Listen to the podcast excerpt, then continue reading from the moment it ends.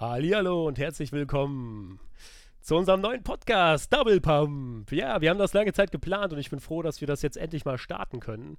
Wir haben einen neuen offiziellen Podcast für playcentral.de geplant und äh, ja, ich hoffe, ihr habt ein bisschen Spaß mit uns in den nächsten Minuten und in den nächsten Monaten, Jahren, je nachdem, wie lange wir das Projekt hier durchziehen. Und ja, mein Name ist Ben Brünninghaus. Für alle, die mich noch nicht kennen, ich begrüße euch recht herzlich und ich freue mich natürlich dann von euch zu, hören, zu hören in den jeweiligen äh, Plattformen, auf den Plattformen und in den Kommentaren. Und äh, wir haben heute die erste Episode. Es ist eigentlich nicht die erste Episode, sondern vielmehr die nullte. Äh, wir nehmen das einfach als, als Sonderanlass, uns einmal vorzustellen, zu sagen, was machen wir überhaupt die nächsten, die nächsten Jahrzehnte hier. Und dann schauen wir aber mal, was, was wir alles so ja, gewuppt kriegen und ähm, was wir dann generell noch so alles vorhaben. Ne? Auf jeden Fall werde ich das Ganze nicht alleine machen, sondern mit meinem Co-Host, der auch an meiner Seite ist, natürlich ein ganz zauberhafter Kollege von PlayCentral.de. Wir haben schon die ein oder andere Convention gemeistert, über die wir heute auch sprechen werden. Und ich bin froh, dass er an meiner Seite ist, Patrick Hasberg. Ja. Ah, Ach, moin. Cool, danke, da hast du sogar Klatschen eingefügt. Ja, es ist, es ist mir ein inneres Blumenpflücken, Ben. Ja. Mhm. Es ist wunderschön. Ben ist natürlich auch wunderschön und ich freue mich auch mega, dass wir das jetzt endlich hier mal an den Start gebracht haben, denn tatsächlich haben wir jetzt einige Zeit gebraucht, um äh, ja diesen Podcast zu planen. Also man denkt halt immer, ja, das ist, ähm, das, das geht einfacher oder da gehört nicht so viel zu, aber es gehört dann doch recht viel zu. Und wie Ben ja schon meinte, ist es jetzt der offizielle äh, Podcast von PlayCentral.de und da wollen wir natürlich dann auch mit Qualität überzeugen. Wir wollen über interessante Themen sprechen und ähm, uns natürlich auch gut informieren, dass wir halt jetzt nicht hier irgendwie über Themen nur ein bisschen quatschen, sondern euch ein bisschen mitnehmen, ein bisschen informieren und äh, ja, insgesamt über die Gaming-Branche und, und über Filme, Serien und so sprechen, was uns halt so interessiert. Und heute haben wir aber natürlich ein ganz besonderes Thema, Ben. Genau ja, wie ich gerade schon meinte, das ist halt natürlich das ideale Eingangsthema be beziehungsweise Einstiegsthema, weil ähm, es ist, hat eigentlich keine Spezifikation in Hinsicht auf eine Spiele, sondern wir können halt diesen Rundumschlag machen, dass wir halt einmal alles komplett durchgehen. Und was würde sich da besser anbieten als die Gamescom 2019 natürlich, ne? die Messe, die ja alle Welt kennt, einer der größten Messen der Welt. Und ähm, ja, schauen wir einfach mal, dass wir dann vielleicht da chronologisch einfach mal durchgehen. Wie war die Gamescom für uns? Was haben wir alles gesehen? Äh, was waren die, die Highlights, die Downlights? Und äh, dann vielleicht nochmal so ein kleines Resümee ziehen für uns auch, ne? dass wir das auch nochmal vielleicht abschließen, dann so als, hey, das war jetzt 2019 äh, die Messe und dann gehen wir einfach mal weiter ins nächste Gaming-Jahr, was da noch so kommen mag. Ne? Deswegen dachten wir, das wäre jetzt halt wirklich das ideale Einstiegsthema. Wie gesagt, uns nochmal kurz vorgestellt. Also Patrick Hasberg und Ben Brüninghaus, wir werden das zu zweit zweit immer machen, aber natürlich nicht immer nur alleine, sondern wir werden auch den einen oder anderen Kollegen aus der Redaktion nochmal einladen. Da habt ihr vielleicht dann auch nochmal Lust, dann jemanden zu hören die uns dann mit ihrer tatkräftigen Expertise unterstützen werden. Und natürlich fragen wir auch in der Branche da mal rum, wer da so Lust hätte auf einen kleinen Plausch. Und wir sind natürlich auch sehr gespannt, was wir dann noch so alles auf die Beine stellen können für euch. Ne? Da freue ich mich auf jeden Fall drüber, dass das jetzt endlich klappt. Und äh, ja, ich glaube, wir brauchen sowieso immer viel zu lange, um irgendwas vorzubereiten, aber es ist ein anderes Thema. Ne? So, fangen, fangen wir mal mit der Gamescom an. Ne? Vor allem quatschen wir einfach immer viel zu viel, zu viel. Und wir hatten früher schon die Idee, äh, ja, quasi Talking Games, ja, ein Videoformat zu machen, wo wir viel quatschen. Und irgendwann sind wir dann dazu gekommen, hey, lass doch mal einen Podcast aufnehmen, wenn ihr merkt, ja, quatschen können wir und wir lieben Videospiele, Filme und Serien. Deswegen sind wir halt hier, äh, glaube ich, genau richtig. Und ich hoffe, es wird halt spannend. Genau, ja, lass uns dann nochmal kurz erklären. Also wir machen das ja zusammen sozusagen. Also wir sind ja die Gesellschafter quasi von playcentral.de und wir kümmern uns darum, dass alles läuft. Ne, schreiben auch immer noch viel selber und machen das ein oder andere nochmal, damit ja der Laden halt läuft quasi. Ne? Und ähm, ja, aber wir sind natürlich immer noch passionierte Gamer. Kann man das so sagen? Ich mag das zwar nicht, das so zu sagen, aber Spieler, ne? so wir lieben das Spielen. Ja, und ähm, ich, ne? ich glaube, der Begriff Gamer, Ben, ist ja mittlerweile, wir hatten ja letztens noch einen Artikel von vom guten Rumpel, ne? Von genau, Manuel Schmidt auf ja. der auf äh, unserer Seite. Und ähm, da ging es ja um ja, den Begriff Gamer, ne? Bezeichnet man sich als Gamer oder was ist ein Gamer? Ich will da jetzt gar nicht so ins Detail reingehen, aber auf jeden Fall zocken wir einfach mega gerne. Äh, da hat sich nichts geändert, seit wir die, die Seite dann irgendwann quasi äh, dann übernommen haben. Und äh, wir reden auch einfach noch jeden Tag mega gerne über Games. Deswegen hat sich das voll angeboten, so, so einen Podcast zu machen. Aber wie gesagt, es geht nicht nur über Games. Es geht, geht natürlich auch ein bisschen um die Branche dahinter. Also Gamescom, äh, die Industrie vielleicht auch dahinter und dann natürlich auch über Serien. Äh, Filme, denn es kommt ja auch bald die Richer-Serie ähm, und ja, auch ja. das ist natürlich für uns interessant, weil wir natürlich auch Witcher 3 gespielt haben und die anderen Teile natürlich auch und gelesen haben. Also die ganzen Medien äh, oder ja, das Medium und das Medium, das greift ja alles quasi ineinander über. Genau, deswegen haben wir auch, habt ihr wahrscheinlich schon an unserem Logo gesehen, dass wir das eher dann so allgemein halten wollten, dass es halt eher so ein Popkultur-Rundumschlag wird und ja, das ist dann wirklich dann das, was ihr dann ja erwarten könnt halt von diesem Double Pump Podcast. Willst du vielleicht noch mal ein, zwei Sätze zum Namen sagen oder sollen wir das einfach mal uns für eine andere Folge aufheben, Patrick? Also das kann man, kann man auf jeden Fall ähm, ein bisschen ausholen, müsste ich da. Äh, ben ist ja großer Doom-Fan, ja, und Ben mag natürlich auch Schrotflinten. Und ähm, insgesamt sind, sind Schrotflinten, glaube ich, gerade in diesen ganzen Zombie-Serien und Filmen oder auch in Spielen wie Doom und, und, und, und Co. Äh, in irgendeiner Ausführung ja immer vorhanden. Ja, also so eine Schrotflinte gehört zum klassischen äh, Standard- äh, so Standardausrüstung quasi in jedem guten Game. Und ähm, ja, deswegen haben wir gesagt, ja, so ein bisschen pumpen, ja, tut, tut man ja auch. Habe ich früher ja. auch gemacht, ja. Ein bisschen pumpen, damit man ja auch fit ist, weil wir sitzen ja den ganzen Tag hier vor dem Monitor. Und ja, das haben wir halt quasi kombiniert mit, mit den Schrotflinten so ein paar muskulöse Arme und deswegen, ja, Double Pump, ne? Genau. Finde ich, find ich ganz geil. Fanden wir an sich ganz witzig, ne? Dabei wollen wir das vielleicht auch gar nicht so unbedingt nur auf uns beide beziehen, sondern einfach auch wirklich darauf, dass es sich halt eben so etabliert hat, so in der Videospielwelt. Es ist meiner Meinung nach, ich weiß auch nicht, ob es wirklich so ist, aber wahrscheinlich auch die, die Waffe quasi oder das Ausrüstungsgegen, gegen, ja, wie sagt man, Gegenstand, den man halt am häufigsten benutzt, eigentlich so, ne? Also keine Ahnung, ist auf jeden Fall ein Mysterium für sich so. Vielleicht steckt ja noch mehr dahinter, wer weiß. Werden wir vielleicht in einer der anderen Episoden nochmal lüften. Aber genau, so viel zum Podcast an sich. Das ist die nullte Episode, da quatschen wir nochmal ein bisschen ins Blaue hinein. Aber wir werden natürlich jetzt dann direkt mal rüberfliegen nach Köln zur Gamescom, ne? Und da sind wir auch schon. Hallo! Die Rheinmetropole hat uns erwartet. Wir waren insgesamt eine Woche in Köln. Äh, ich bin ja mittlerweile umgezogen. Ich wohne gar nicht mehr in Köln. Ben wohnt ja auch nicht in Köln. Trotzdem ist Köln, komm Ben, immer noch die schönste Stadt, oder? Genau. Neben, Neben den anderen Städten in Deutschland. genau, es ist, ist ganz wunderbar. Ne? Genau. Ging los, ja? Mhm. Ja, es ging los. Äh, dieses Jahr war das erste Mal ähm, eine Eröffnungsfeier geplant und zwar die Opening Night Live. Ähm, ja, wie gesagt, war eine Eröffnungsfeier, äh, die aber so einen internationalen Touch oder internationalen Flair hatte, denn die wurde produziert von äh, Geoff Cayley, der ja unter anderem auch die Game Awards macht und der ist einfach mal mit seinem gesamten Produktionsteam rüber nach Köln geflogen und äh, aus den USA kommt er ja, glaube ich, also hatte einen recht weiten Weg und hat das einfach mal komplett auf die Beine gestellt. Also komplett mit äh, Hunderten, gefühlt Hunderten Kameras und äh, ich glaube 1500 Personen passte in diese Halle, auch im Rahmen der Gamescom, beziehungsweise das war alles im, äh, ja, in den Gebäuden der Köln-Messe untergebracht. Und da haben sie halt dieses riesige Opening-Event ähm, ja, produziert, wo unter anderem auch ein ganz besonderer Gast äh, ja, vor Ort war. Genau, das absolute Highlight, glaube ich, für viele vor Ort und auch wahrscheinlich vor den heimischen Fernsehern war wahrscheinlich der Auftritt von Hideo Kojima. Da kommen wir natürlich auch schon direkt zum Schluss und zum Highlight. Damit fangen wir nämlich jetzt direkt erstmal an.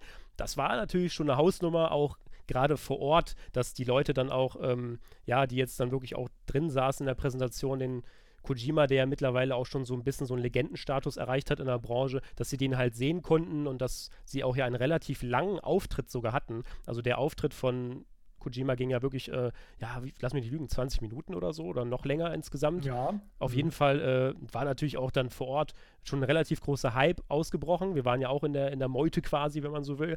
Und äh, da war schon irgendwie auch cooles Feeling. Also, falls also ihr das jetzt nicht vor Ort miterlebt habt, dann war es, müsst ihr euch ungefähr so vorstellen, dass äh, ja, als Kojima reinkam, alle sind irgendwie aufgesprungen, alle haben es wirklich gefeiert und applaudiert. Man hat halt gemerkt, dass halt dieser Personenkult da auch ein bisschen dann um Kojima herum sein absolutes, äh, den absoluten Höhepunkt erreicht hat irgendwann mal. Ne? Also das ist jetzt mittlerweile dann wirklich so, dass das halt irgendwie was Besonderes ist die Leute, ihn zu sehen. Hat er sich wahrscheinlich auch erarbeitet. Ne, kann man jetzt natürlich auch stundenlang darüber diskutieren, ob sowas schön ist oder nicht. Aber auf jeden Fall ähm, gibt es natürlich viele Befürworter der, der Metal Gear Solid-Reihe und ne, Silent Hills. Da brauchen wir, glaube ich, auch nicht mehr allzu viel zu sagen. Ist ja eingeschlagen wie eine Bombe seinerzeit. Und ja, mittlerweile ist er ja so als dieses Mastermind bekannt. Und das hat man dann auch wirklich gemerkt in der Präsentation, dass es dann halt, ähm, ja, die Leute mitgenommen hat. Ne? Das hat sie mitgerissen. Das war natürlich vor Ort gar nicht mal schlecht. Auch, ich weiß nicht, ob man es jetzt in der Präsentation ähm, gesehen hat, quasi digital, also über einen Stream, aber wahrscheinlich hat man es auch mitbekommen, dass dann einige ausgeflippt sind. Und es war meines Erachtens auch nicht irgendwie, ja, gestellt oder halt äh, nicht aufrichtig, sondern es war schon so, dass man gemerkt hat, die Leute freuen sich wirklich. Ne? Und ähm, da will ich jetzt aber keine andere Pressekonferenz von der E3 äh, negativ erwähnen oder so. Ich will nur sagen, dass halt das wirklich ein, ein außerordentlich schönes Gefühl war. Ne? Und, ja, äh, ja, wie ich ja meinte, es war ja, ja. Genau, das war auf jeden ähm, Fall cool. Aber ähm, was ich noch kurz sagen will, ist, dass halt natürlich gab es dann das ein oder andere Highlight mit Kojima und auch Death Stranding brauchen wir erstmal nicht drüber quatschen, machen wir, kommen wir später vielleicht noch zu. Das war wirklich nicht verkehrt, aber an sich war die Präsentation natürlich nicht so die beste vielleicht. Also der Livestream war jetzt für viele vor Ort und auch zu Hause gar nicht mal so spannend, ne? Ja, also wie gesagt, wenn man halt dann da war, es war so ja, so ein internationales, äh, internationaler Flair war da. Es war ein bisschen wie so eine ähm, E3-Pressekonferenz in Köln, ja, in, in der Köln-Messe. Und das habe ich mir vorher auch so vorgestellt, deswegen ich war gar nicht enttäuscht und so. Aber wenn man natürlich dann äh, zu Hause saß und sich den Livestream angeguckt hat, dann war man vielleicht nicht ganz so begeistert, weil ja, man hat die Atmosphäre nicht mitbekommen und man muss mal ehrlich sagen, das Programm an sich war jetzt auch nicht so spannend. Man hat im Vorfeld gesagt, ich glaube, ich weiß nicht, wenn 14, 15, 20, 25 Weltpremieren würden einen da erwarten. Äh, letztendlich waren war es oft so, dass Trailer an Trailer gereiht war und ähm, oft waren es, ja, es war dann einfach nur ein neuer Trailer zu einem Spiel. Ja. Und das war jetzt, klar, es war auch irgendwie eine Weltpremiere, aber es war jetzt nicht so spannend und es war halt komplett auf den Auftritt von Kojima und, und die neuen Trailer zu Death Stranding dann ausgelegt.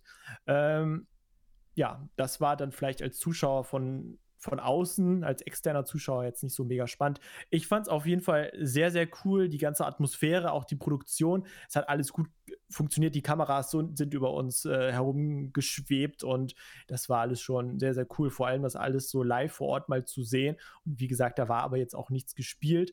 Und äh, für mich war, war es insgesamt eigentlich ein, ein, sehr gelungener Auftakt zur Gamescom 2019. Genau, dazu muss man ja auch sagen, dass es so etwas in der Form in Köln ja noch gar nicht gegeben hat. Ne? Also es war schon genau. so ein bisschen so eine E3 3-Präsentation, die jetzt dann das erste Mal wirklich in Deutschland dann halt mit der Gamescom halt so in der Form aufgeführt wurde. Aber du hast natürlich recht. Also das war jetzt inhaltlich nicht ganz on, on top, ne, wenn man so will. Diese ganzen World Premiere und dann kommt da mal irgendwie ein Trailer von irgendwie XYZ, was ja schon einfach vielleicht auch nur ein neuer Trailer ist, der noch nicht mal neues inhaltliches Material zeigt, war natürlich jetzt so vom gesamten Ablauf nicht sonderlich äh, überzeugend vielleicht. Ne? Also ich fand es auch dann, vor allem muss man ja noch dazu sagen, dass die ganze, ähm, ja, die ganze Show ging ja äh, zwei Stunden und das mhm. war natürlich auch sehr lange. Ne? Dann, da haben sie natürlich einiges reingebombt dann in der Zeit, um überhaupt das vielleicht erstmal zu füllen. Und dann, klar, dann hast du natürlich 20 bis 30 Minuten Kojima on Stage. Da kannst du eh nicht mehr toppen so mit dem, mit dem, äh, mit dem Vorfeuer, was da rausgehauen wurde. Aber klar, so diese 90 Minuten da war dann nun mal eben zu wenig, wo man dann immer mal gesagt hat, oh ey, das wird mich jetzt vielleicht wirklich nochmal vom Hocker hauen. Ne? Dann gab es ja dann die eine oder, eine oder andere große Ankündigung, wie zum Beispiel Little Nightmares 2, da kommen wir aber später nochmal drauf. Ähm, ja, und das war's dann. Ne? Und dann war das halt, das mhm. inhaltliche Konstrukt war halt eher so, ja, kann man mal machen, Konstrukt, aber im Endeffekt so wäre es vielleicht dann nochmal spannender, wenn dann noch ein paar coole Sachen äh, ja. ja. gezeigt würden. Ne? Aber ansonsten mhm. bin ich voll bei dir. Also, wenn man vor Ort war, natürlich das Flair kann man gar nicht beschreiben, das war ganz zauberhaft so. Und es ist immer genau. wieder schön bei solchen äh, äh, Veranstaltungen dann dabei zu sein. Aber klar, im Livestream und so, ich weiß nicht, so die ein oder andere langweilige Minute war wahrscheinlich schon da. Ne? Genau. Ich glaube, man ist so ein bisschen äh, auf die sichere Seite gegangen, ne? indem man halt Trailer für Trailer gezeigt hat und, und der Joff hat dann halt quasi wie so eine Moderationsmaschine, mhm. haben auch einige kritisiert, kann man jetzt positiv oder negativ sehen, ja, äh, hat das halt dann runter moderiert. So. Gut, und mit dem Übersetzer für Kojima, der eigentlich ja auch wohl fließend Englisch spricht und so, das ist dann so die andere Sache, äh, warum das so ist. Äh, das, das war alles dann so, es war halt nichts Spannendes, ja. Es, es kam dann halt zwischendurch mal ein kurzes Interview ähm, noch dazu. Aber sonst äh, waren es halt wirklich Trailer, die nacheinander dann abmoderiert und wegmoderiert, ne, darüber moderiert. Ja, die wurden runtergefeuert sind. quasi. Die bam, bam, bam. Genau, wie so ein Referat in der Schule, dass man dann ohne Lust dann einfach so. Nein, also mhm. Joff hat das schon gut gemacht. Es ist auch, glaube ich, der Richtige. Ich finde es halt kann man vielleicht in diesem Zusammenhang auch noch sagen, ein bisschen schade, dass man in Deutschland keinen hat, ne, der, der sowas moderieren kann. Ähm, gut, vielleicht gibt es den einen oder anderen, aber ich glaube, ihr wisst oder du weißt auch, wo, worauf ich hinaus will, ähm, dass da jemand dann unbedingt hier, hier eingeflogen werden muss und dass das ganze Konzept dann hier äh, dann ja eingekauft quasi wird. Das, das hätte man vielleicht dann auch ähm, ja, aus, aus Deutschland produzieren können direkt. Ähm, allerdings ähm, bin ich mir auch sicher, dass diese Show, diese Opening Nightlife nächstes Jahr wieder existieren wird und das Konzept dieser Show wird wahrscheinlich dann auch verkauft, auch in anderen andere Länder, dass es dann zum Beispiel ja, auf anderen Spielemessen dann auch so eine Eröffnungsfeier in diesem Stil gibt. Aber es sollte halt nicht alles zu ähnlich werden. Weißt du, was, was ich meine? Mhm. Dass, dass das Konzept halt immer ein bisschen unterschiedlich sein sollte und nicht einfach nur Trailer zeigen, sondern halt ein bisschen zwischendurch noch ein bisschen Feuer geben, ein paar andere Sachen zeigen. Ähm, sonst wird es halt irgendwann zu eintönig, wenn nächstes Jahr quasi es genauso abläuft wie dieses Jahr. Ne? Ja, man bräuchte halt Ideen natürlich. Ne? Und genau. die Frage ist natürlich, wer will das dann in den nächsten Jahren dann moderieren und wer produziert das Ganze, muss man halt mal schauen, wo das dann liegt und wo das dann auch bleibt dann in den nächsten Jahren zum Beispiel. Aber wenn du jetzt dann zum Beispiel an die Game Awards denkst, äh, was ja auch dann eigentlich jedes Jahr dann von Geoff Kylie produziert wird und auch immer wieder dann im Endeffekt so recht ähnlich verläuft, dann äh, bekommen wir natürlich jetzt schon mal eine kleine Vorstellung, ja, wie genau. das vielleicht dann werden könnte, auch in den nächsten Jahren immer wieder. Ne? Ob man das jetzt mhm. gut oder schlecht findet, muss man dann selber mal entscheiden und auch einfach mal die Zeit zeigen lassen. Aber ja, würde ich einfach mal dann schauen, auf jeden Fall. Ne? Genau. Ja. ja. Das war es auf jeden Fall von der Opening Nightlife. Also wie gesagt, über die einzelnen Ankündigungen sprechen wir jetzt dann nochmal. Und ähm, dann haben wir entweder eine schöne Opening gehabt oder nicht. Auf jeden Fall ging es dann natürlich direkt los mit dem ersten Pressetag und da ist ja dann, ähm, das weiß wahrscheinlich auch vielleicht nicht jeder so, aber auf dem ersten Presse- und Medientag auf der Gamescom ist es ja meistens dann so, dass dann Microsoft auch immer ab morgens schon dann so ein gewisses Line-up zeigt, dann halt für die, für die Kollegen von der Presse. Das finde ich an sich immer ganz, ganz entspannt weil man dann halt einfach dorthin gehen kann und dann ähm, im, im Entertainment-Bereich quasi. Und dann kann man dann halt wirklich alles einmal quer durch den Beet, quer durchs Beet an, anspielen ne? und ausprobieren. Und das ist dann natürlich auch mal ganz, ganz übersichtlich und einfach, wenn man so will. Es ist einfach, du gehst hin und dann kannst du das kurz alles ausprobieren und dann weißt du natürlich auch dann für uns als Presse Bescheid, hey, was hat jetzt mehr Priorität, was hat weniger Priorität oder was ne, lohnt sich jetzt anzuspielen. Das ist dann natürlich ganz einfach. Ne? Also da war dann zum Beispiel Minecraft Dungeons unter anderem für uns ganz interessant, haben wir uns mal angeschaut. Und äh, was sagst du so zu, zum generellen Auftakt so, so von Microsoft so? Ja, wie gesagt, wir haben uns ja Minecraft Dungeons hauptsächlich dann rausgesucht. Dazu haben wir ja dann auch ein Video gemacht, uns da noch ein bisschen, ein bisschen weiter informiert, weil äh, Minecraft kann man ja quasi schon als riesiges, ja, äh, Franchise bezeichnen. Ne? Es gibt ja jetzt auch die Telltale-Spiele, ne? Sie sind ja auch äh, von, von oder behandeln Minecraft auch recht erfolgreich. Und äh, es gibt ja, was gibt es da noch? Äh, es gibt noch Gear 5, äh, Gears 5 und alles Mögliche, ja. Also Microsoft hat natürlich da wieder einiges am Start. Sony aber natürlich auch, da gehen wir jetzt gleich noch drauf, drauf ein. Ähm, aber ich würde sagen, zu Minecraft Dungeons können wir ja jetzt noch ein bisschen, bisschen genauer ins Detail gehen, ne? Genau, fand ich auch ganz, ganz zauberhaft, muss ich sagen. Also ich bin ja persönlich eigentlich gar nicht so der Minecraft-Fan. Natürlich hat man es ja alles mal gespielt und man kennt ja das ganze Prinzip und hin und her. Aber ähm, ja, Minecraft Dungeons, dann können wir noch mal kurz drauf eingehen, äh, ist natürlich dann was, was Erfrischendes, wenn man so will. Ne? Haben ja auch äh, die originalen Entwickler quasi produziert, also aus dem, aus dem Team von äh, Mojang quasi.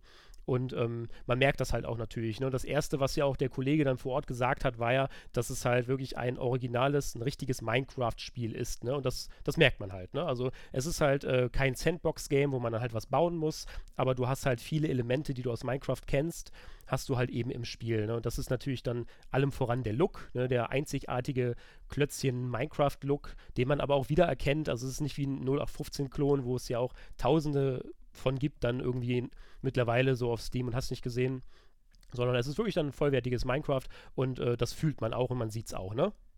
Ja, auf jeden Fall. Also, wenn du da auf einmal neben so einem Creeper stehst und du weißt, du weißt einfach aus Minecraft, der explodiert jetzt, ja, und dann musst du hm. schnell weg. Das, das hat schon Spaß gemacht. Also, ich, ich habe jetzt ewig, glaube ich, kein Minecraft mehr gespielt und, und diese Dungeon Crawler oder wie man das jetzt bezeichnen mag, das ist jetzt auch nicht unbedingt mein, mein Lieblingsgenre, ne? Aber äh, als wir dann diese 10, 15, 20 Minuten vielleicht da gespielt haben, das, das, hat schon Spaß gemacht, vor allem, wenn man halt dann zu viel vielleicht auf der Couch sitzt und äh, das gemeinsam zockt. Da gibt es halt dann, du musst kleinere Rätsel lösen. Da gibt es dann Fallen, äh, wo wir dann irgendwie, einer ist in die Falle rein, ne, lag genau in der Falle rein, äh, der andere wollte den wiederbeleben, dann ging die Falle wieder zu, dann lagen da schon zwei. Das sind halt so diese typischen Momente, die du da in diesem Genre dann erleben kannst. Und es hat viel Spaß gemacht und es ist halt dieser Minecraft-Look, den die wirklich auch sehr, ja, mit viel Liebe zum Detail umgesetzt haben.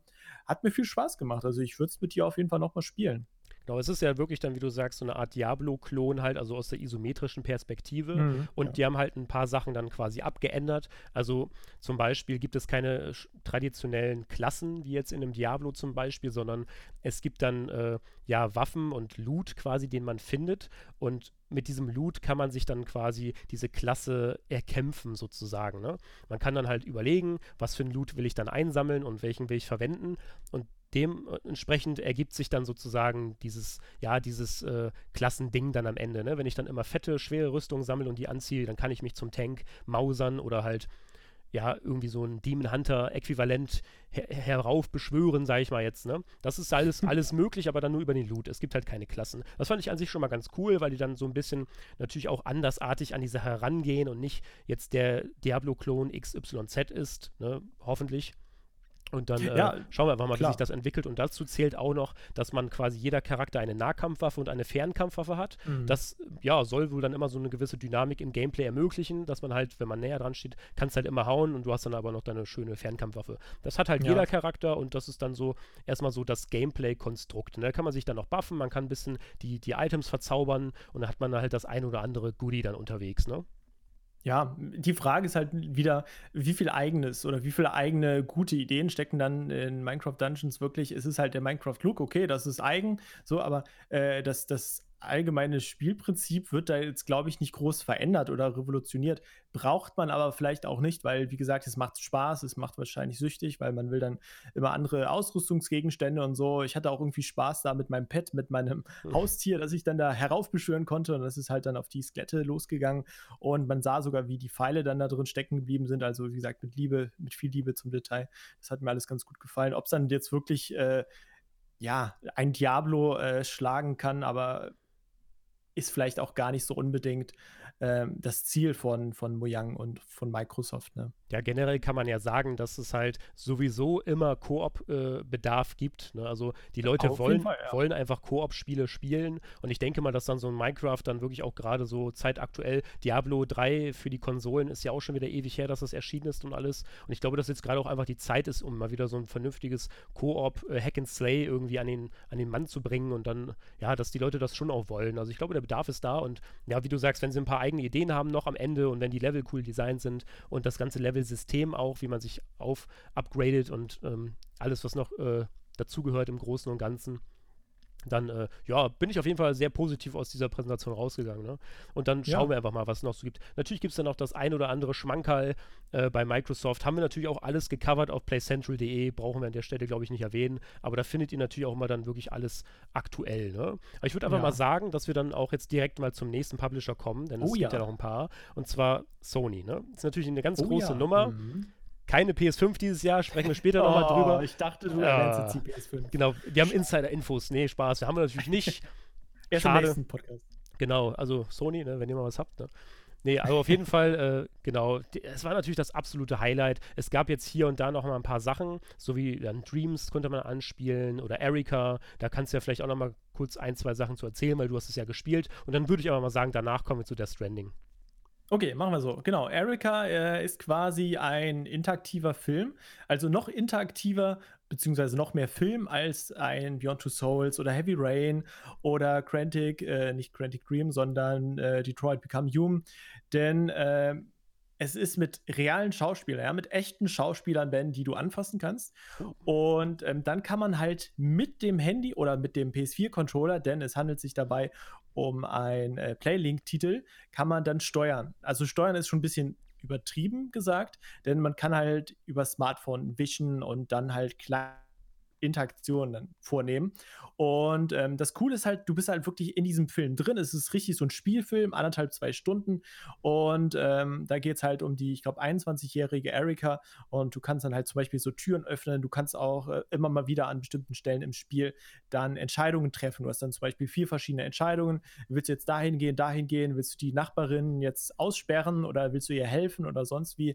Und ich habe es noch nicht gespielt. Also ähm, ich habe jetzt den Key noch hier liegen ich wollte es jetzt immer mal spielen. Ich habe es leider nur auf der Gamescom mal so zehn Minuten gespielt und da kommt natürlich die Atmosphäre da nicht so rüber. Aber äh, jeden Tag denke ich mir so, eigentlich hätte ich ja jetzt Bock, das mal zu spielen. Und ich finde das auch wirklich eine sehr, sehr gute Idee, wenn man jetzt nicht unbedingt mega viel Action will oder viel interagieren will. Äh, und du, ähm, ja. Du meintest ja, das ist noch interaktiver als Beyond Two Souls. Was genau meinst du damit? Also wie kann man sich das vorstellen? Was heißt denn noch hab mehr ich? Habe ich interaktiver gesagt? Naja, mhm. ich glaube, ich meinte eher noch immersiver. Also du mhm. wirst noch mehr in, in dieses Spiel, in den Spiel, Spielfilm reingezogen. Es ist immer schwer zu äh, überlegen, was, was ist das jetzt? Wie, wie, wie will man es jetzt bezeichnen? Es ist eigentlich mehr ein Film, den man halt in, äh, ab und zu ein bisschen ähm, ja, wo man sich so ein bisschen entscheiden kann, ein bisschen steuern kann, mhm. so genau. Ist auf jeden Fall äh, die noch immersivere Erfahrung, aber das ist auch ein bisschen so Geschmackssache, so, weil die einen wollen sich halt ein bisschen mehr bewegen, die wollen vielleicht auch die Figur steuern. Das geht bei Erika nicht, aber dadurch halt, dass du dann doch wieder entscheiden kannst an, an bestimmten Stellen, ähm, ist es schon irgendwie, ja, vielleicht auch ein komplett neues Erlebnis ja. würde ich mal fast Du sagen. hast halt schon wirklich auch an den, an den ganzen einzelnen Punkten dann eine direkte Entscheidungsgewalt. Was machst du jetzt so und in welche Richtung soll es gehen? Also bei Beyond Two Souls ist es ja dann auch eher so, dass man immer dann halt diesen Gameplay-Fluss folgt und da ist es ja wirklich, du haust quasi eine Entscheidung nach der anderen raus, so, ne? Das genau, ist, glaube ich, genau. das Entscheidende auch, was es dann so unterschiedlich irgendwie macht, so vom Gameplay auch her, ne? Auf jeden Fall interessant. So kann man ja, glaube ich, mal festhalten, weil diese Playlink-Titel allgemein sind ja auch gar nicht mal schlecht. So ein bisschen, dass man das mit seinem Smartphone dann halt steuert und alles. Ich glaube, die Leute mögen sowas auch, dass man mal ein bisschen auch vom, vom traditionellen DualShock einfach wegkommt und dann so ein bisschen so mal was anderes hat oder so. War ja auch bei. Ja. Ähm, Hidden Agenda. Bei Hidden Agenda ganz beliebt, genau. Ja, und das ist dann Erika quasi, ne? Neuer Playing-Titel, genau. super cool. Dann gab es natürlich noch Dreams vor Ort, den Titel, wo man dann auch die eigenen Welten bauen kann. Und die Community sind ja, also die Community ist ja auch schon wirklich drauf und dran, da das ein oder andere verrückte Spiel zu erstellen. Also da gab es natürlich dann auch den einen oder anderen freudigen äh, Menschen, sage ich mal jetzt, der vor Ort sich das angeschaut hat. Soll so. sehr gut sein, ja. Sehr, ja, sehr gut. Auf jeden Fall, cool. Ja. Aber bevor wir zu äh, Hideo kommen, Ben, mhm. würde ich mal über Predator Hunting Grounds oh. noch sprechen. Das konnten wir uns auch angucken. Mittlerweile ist das Embargo ja scheinbar schon, das dürfen wir jetzt ja hier nicht reden, erloschen. Und zwar, ja, Predator. Wer kennt es nicht? Ja, Aliens äh, versus, versus Predator. Äh, ne, das ist eine absolut bekannte klassische Filmreihe, sollte jeder kennen. Und ähm, ja, das ist quasi so, so ein Monster gegen überlebendes Spiel wie äh, Freitag der 13., Dead by Daylight und äh, Evolve. Kennst du noch Evolve? Ja, das genau. Ja so das, das, gab es ja auch mal. Ne? nee, also Predator, das gab es mal, ja. Predator ist natürlich, wie du sagst, ein asymmetrischer Multiplayer-Modus, ne? so wie halt Dead by Daylight ja. oder sowas. Die Frage ist natürlich jetzt, hey, wird dann so ein Predator irgendwie dann mal in dieses Genre ankratzen können? Können die diese, diese Spielerschaft, die es bei Dead by Daylight gibt, ist sowas dann vielleicht dann interessant äh, für diese Spieler? Ne? Werfe ich jetzt einfach mal in den Raum so. Ja, ich glaube, es ist ganz, ganz schwierig. Also, es hat mir schon Spaß gemacht, aber es ist ganz, ganz schwierig, ob das Balancing funktioniert. Weil Dead by Daylight begleiten wir ja auch auf Play Central jetzt schon seit Anbeginn eigentlich. Ne? Wir haben jeden Killer mitbekommen, jeden Überlebenden und ähm, die Community ist ziemlich groß, aber auch sehr ähm, fordernd, will ich fast sagen, beziehungsweise die kennt sie einfach mega gut aus. Ja, die, die kennen jeden Trick und, und die kennen jeden Bug und die wollen genau oder, oder wissen genau, was sie wollen mit dem Spiel. Und äh, wenn da zum Beispiel irgendwie ein neuer Killer kommt und der bringt das ganze Balancing aus, durcheinander, dann ist der Ärger auf jeden Fall groß oder das Geschrei ist dann groß. Und bei Predator Hunting Grounds äh, ist halt die Frage, wie die Entwickler das mit dem Balancing hinbekommen. Ähm, vor allem, wir haben natürlich nur eine Map gespielt. Wie ist es dann mit anderen Maps? Ja, kommen da noch andere Maps, kommen noch andere Inhalte? Weil so kann man es halt dann mal ja, eine halbe Stunde spielen, dann wird es aber auch vielleicht langweilig. Ich fand es mega cool, mit dem Predator dann quasi unsichtbar durch die Bäume zu springen. Ja, du kannst dich dann da auf den Ast stellen, unsichtbar, und dann die Überlebenden mit deinem wie, wie nennt sich das, Instinktmodus quasi so sehen und die dann halt quasi stalken und dann irgendwann springst du vom Baum, mit der Klinge tötest du die dann. Äh, das ist alles sehr, sehr cool. Vor allem spielt sich das sehr, sehr unterschiedlich als Überlebender oder als Predator, aber ich kann halt echt noch nicht sagen, ob das jetzt irgendwie das Zeug zum Hit-Hit, äh, zum, zum Hit hat, weil das Balancing, glaube ich, wirklich das große Problem wird und auch die Langzeitmotivation. Ja. ja. also grundsätzlich war natürlich die Idee jetzt schon cool. Also ganz kurz heruntergebrochen, der Predator kämpft halt gegen ein paar Marines sozusagen. Ne? Unterwegs ja. können die Marines dann noch das eine oder andere äh, ja, das, die eine oder andere Quest eben erledigen. Also es gibt dann halt Punkte, wo man dann halt hinlaufen muss als Marine. Aber der Predator, der gibt dann halt von Anfang an Vollgas, sucht die Marines und will sie natürlich alle töten. Ne? Und dann ja. am Ende stellt sich ja die Frage, wer überlebt die Runde, der Predator oder die Marines. Und äh, ja, also das ist ja das Spielprinzip. Klar, muss man natürlich schauen, wie lange funktioniert sowas. Wird sowas schnell langweilig? Ne? Ich glaube, bei Evolve ist ja auch die Spielerschaft relativ schnell abgesprungen. So. Und ja. Ähm, ja, also grundsätzlich bin ich ganz bei dir. Also der Predator hat echt eine Menge Spaß gemacht. Er hat alle Fähigkeiten, die man halt aus den Film und Fernsehen so kennt. Ne? Also die haben wirklich da alles mitgebracht, mitgebracht was es so gibt. Äh, als kleines Beispiel mal zu nennen, man kann sogar, wenn man stirbt, versuchen, diesen bekannten ähm, Selbstmord-Explosionszauber äh, äh, zu entfachen, der dann halt äh, im besten Falle einige Marines noch mitreißt und im besten Falle sogar vielleicht den einen oder anderen, dass man alle tötet oder so. Ich da, will ja nicht sagen, Ben, aber, ne? Ich habe alle besiegt. nee, nee, nee. Ben hat in der ersten Runde, nee, oder in der zweiten hat er ihn gesteuert und er hatte das nämlich auch gemacht. Ich weiß nicht, ob er es extra hat, äh, gemacht hat oder, oder aus Versehen. Ist auf jeden Fall detoniert als Predator und er hat keinen mitgenommen. ich habe ja. den gleichen Fehler am Anfang gemacht oder am Ende meiner Runde. Auf einmal habe ich aber alle vier Überlebenden getötet und ich hatte dann gewonnen. Ja, echt, ja. ja. Ansonsten hatten wir äh, noch eine Kollegin von, von der GamePro dabei und die Lisa hat einfach mal alle abgemetzelt und, und wir dachten so, kann das denn jetzt sein? Wir haben total abgelost. Also es kommt natürlich dann voll auf den Spieler an, der den Predator steuert, wie spannend das jetzt ist. Ne? Also es kann auf jeden Fall mega spannend werden und deswegen freue ich mich da auch ziemlich drauf. Das können wir ja gemeinsam dann mal irgendwann spielen. Ja, das wird dann auf jeden Fall eine spannende Sache. Also du meinst natürlich die Linda, kurz zur Korrektur, ne? Und ähm, hab ich, was habe ich gesagt? Lisa. Entschuldigung. äh, genau ja, es ist wirklich, also muss man halt schauen, ob das jetzt dann schlussendlich an die Dead by Daylight-Spieler rankommt oder so. Vielleicht ist es für sie interessant, ne? Aber du wirst ja auch dann nicht mal irgendwie einen neuen Killer haben oder so. Es wird ja immer nur der Predator sein. Vielleicht wird er mal neue Upgrades Stimmt. bekommen. Vielleicht gibt es dann mal den Predator Upgrade, diesen Film, den es ja auch gibt. Der hat ja dann vielleicht nochmal ein paar andere Waffen oder irgendwas, ein paar Spezifikationen. Oder, oder ein Kleid an. Ey, das wäre das, das, das DLC, den DLC würde ich kaufen. nee, aber muss man halt einfach mal schauen. So, das vom Ersteindruck her hat Spaß gemacht, aber ich glaube, das wird dann wirklich eher so ein Ding für die Leute, die asynchron Multiplayer mögen. Ne? Aber ähm, ja. ja. schauen wir einfach mal. Ne? Aber dann würde ich mal sagen, kommen wir jetzt nämlich zu Death Stranding, denn wir sind ja schon eine halbe Stunde im Talk und wir wollen ja einmal alles durchbringen, vielleicht im besten Fall. Das schaffen wir nicht. Also, Death Stranding ist ja quasi die nächste große Nummer von Hideo Kojima. Braucht man, glaube ich, nicht mehr viel zu erzählen. Das haben die meisten ja schon mitbekommen. Nach Konami gab es ja quasi dann halt ne, so die, Inde die ja. Independent quasi Nummer, mhm. dass er jetzt halt mit Kojima Productions äh, Pro Kojima Productions durchstartet mit seinem eigenen Indie-Label und ähm, ja, schauen wir aber mal, was Death Stranding wird am Ende. Wir haben jetzt natürlich mittlerweile schon den ein oder anderen Funken davon erhalten, was die Story halt bietet. Und ähm, mittlerweile bekommen wir auch ein Gefühl dafür, was, was der Kojima will und was da alles für Motive drin stecken und hin und her. Aber ähm, ja, für den einen oder anderen wird es vielleicht dann doch immer noch relativ verwirrend sein, was man halt einfach mal so in Trailern sieht. Ne? Aber es wirkt auf jeden Fall immer noch recht, äh, wie sagt man, einfallsreich, kreativ. Ähm, ja, zumal die ganzen Charakter-Trailer, die wir jetzt dann ja auf der Gamescom gesehen haben, dann irgendwie immer noch mal irgendwie was Spannendes mitgebracht haben. Dann hat da der Norman Reedus irgendwelche ja, Anfälle und ähm, die Mama hat auch irgendwelche besonderen äh, Sachen, die sie irgendwie kann oder so. Und das ist halt ja. immer dieses, ja, dieses Charakterdesign, das ist erstmal positiv so, ne? Was natürlich auch vielleicht daran liegen mag, dass jetzt halt der ein oder andere Weltstar dann dabei ist. Ne, also technisch gesehen ist das ja auch wirklich ganz fluffig, aber ähm, ja, ne, was, was, ja. was sagst du?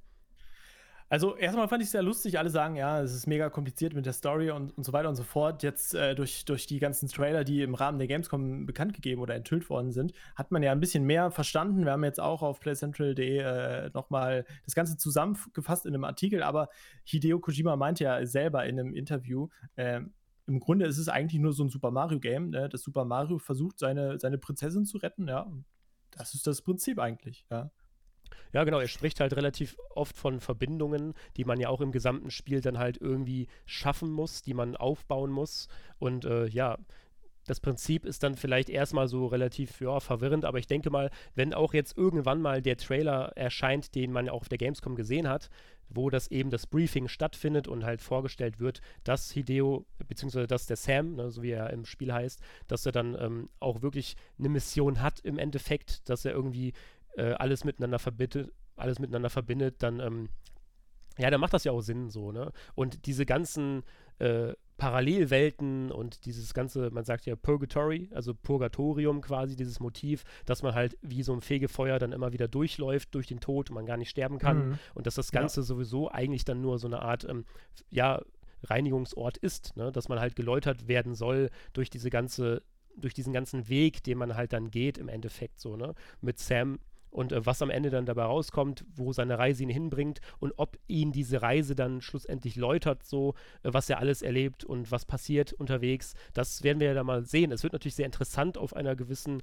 ja, wie sagt man, Charakterebene äh, so. Dann schauen wir einfach mal, wie sehr sie das halt wirklich auch ausbauen und das alles dann Sinn ergibt und dann ja. ähm, ineinander greift. Aber wir wollen jetzt auch gar nicht zu sehr ins Death Stranding Detail gehen, aber was wir nur sagen wollen ist jetzt, dass wir durch ähm, die Gamescom halt natürlich dann die Charaktertrailer bekommen haben. Die waren alle sehr ja, spannend und auch wirklich, äh, man hat jetzt wie so eine Expos Exposition, dass man halt merkt, hey, das ist jetzt der Charakter, das ist der Charakter, wir kennen die Charaktere jetzt einmal alle und wir wissen, was sie vielleicht machen.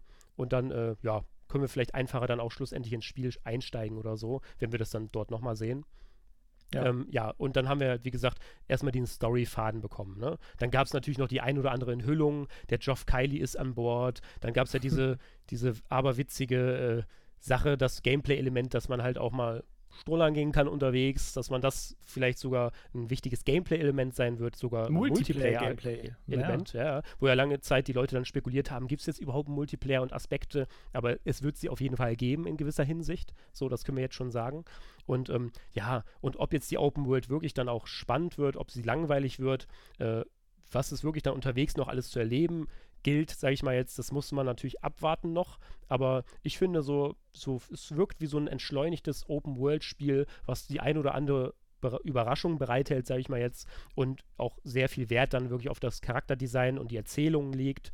Und ich glaube, das, das wird halt allein aus der Perspektive schon ein spielenswertes Ding. Ne? Und ich freue mich auf jeden Fall. Wie gesagt, der Hype ist relativ groß so äh, bei mir und ich denke auch bei vielen anderen Kojima-Fans, wenn man so will. Ne?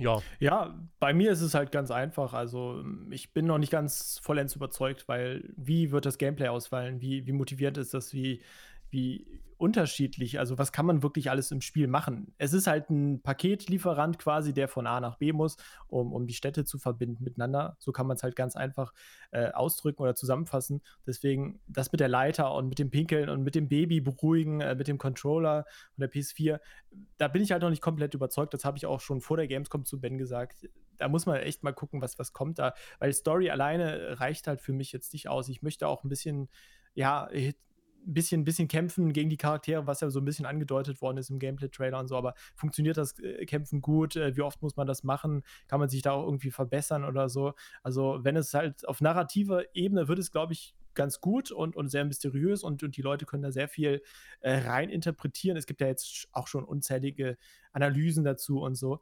Aber äh, ja, das Gameplay ist halt für mich noch mega wichtig und das wird dann ausschlaggebend sein, wie gut das Spiel letztendlich dann wirklich ankommt und wie gut die Wertungen dann auch ausfallen werden. Ja, wäre auf jeden Fall natürlich auch Material für einen eigenen Podcast dann irgendwann mal, wenn es vielleicht da ist oder so, dass man da echt mal einen Deep Dive macht oder sowas. Ist auf jeden Fall ein spannendes Thema, weil es halt ja wirklich momentan neben Cyberpunk das gehypteste Spiel ist. Ne? Und wenn Spiele ja. im Vorfeld gehypt werden, finde ich persönlich das ja auch immer sehr interessant, so, weil warum ist das gehypt? Äh, Wird es dann Hype dann am Ende gerecht? Und ja, was ist das dann überhaupt?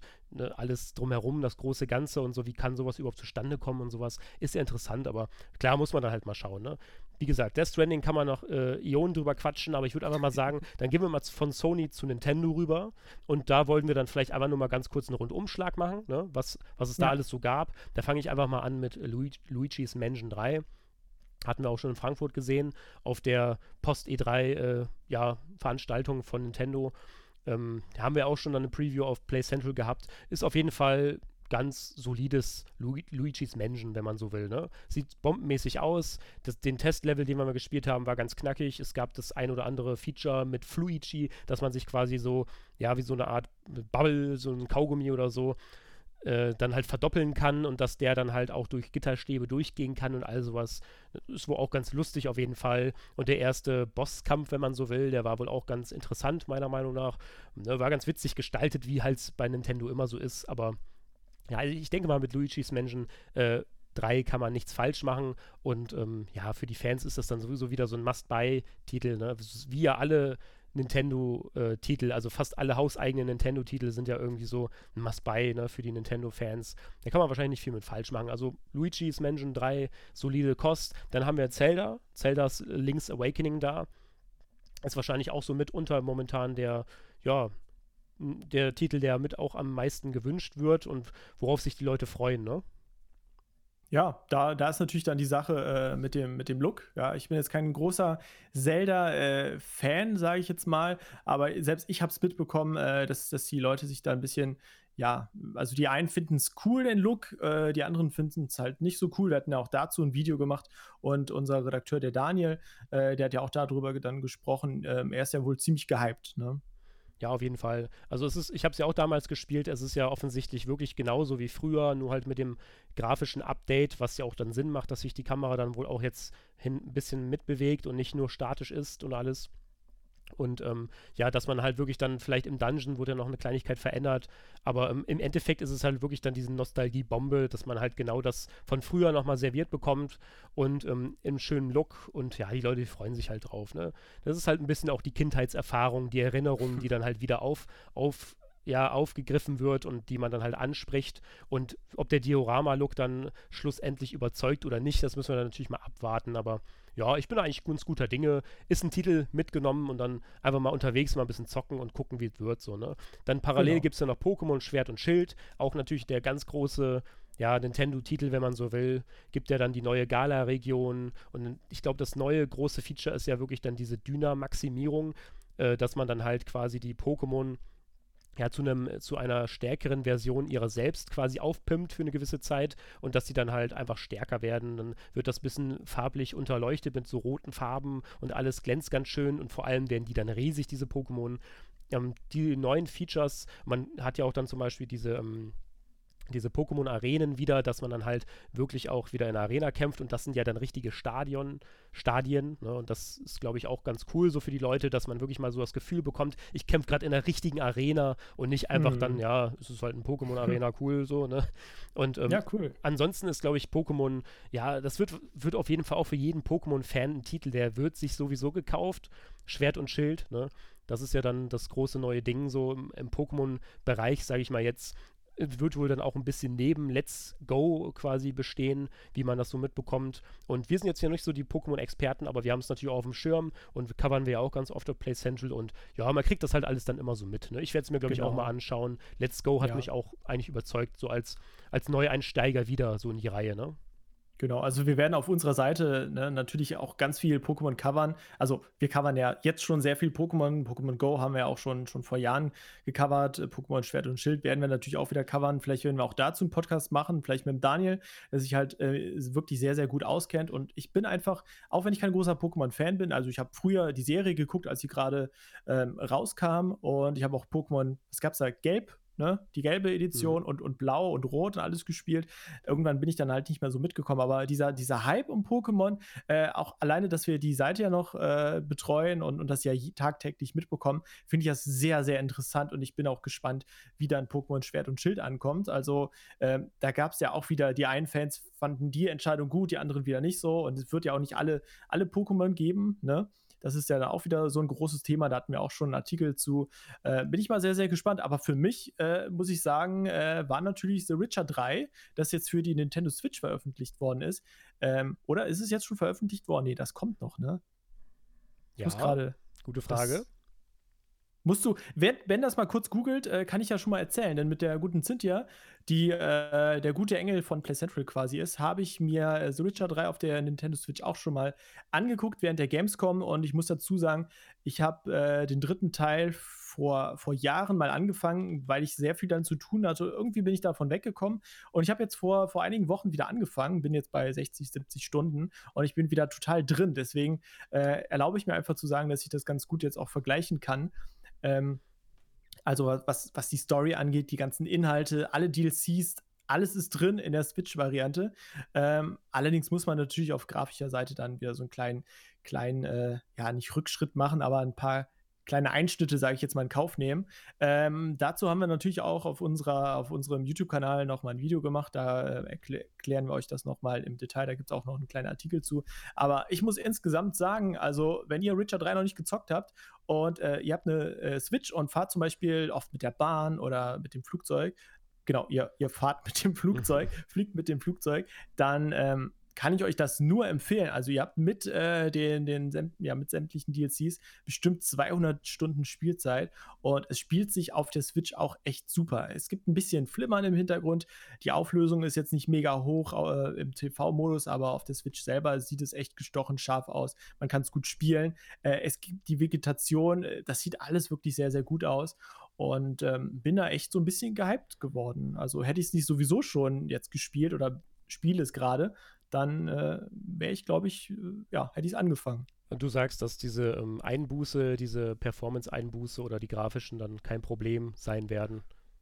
Ja, also wenn man es halt mal auf dem PC gespielt hat oder auf den Konsolen PS4, Xbox One, dann da sieht es natürlich ein bisschen besser aus. Ja, das ist, das ist einfach so.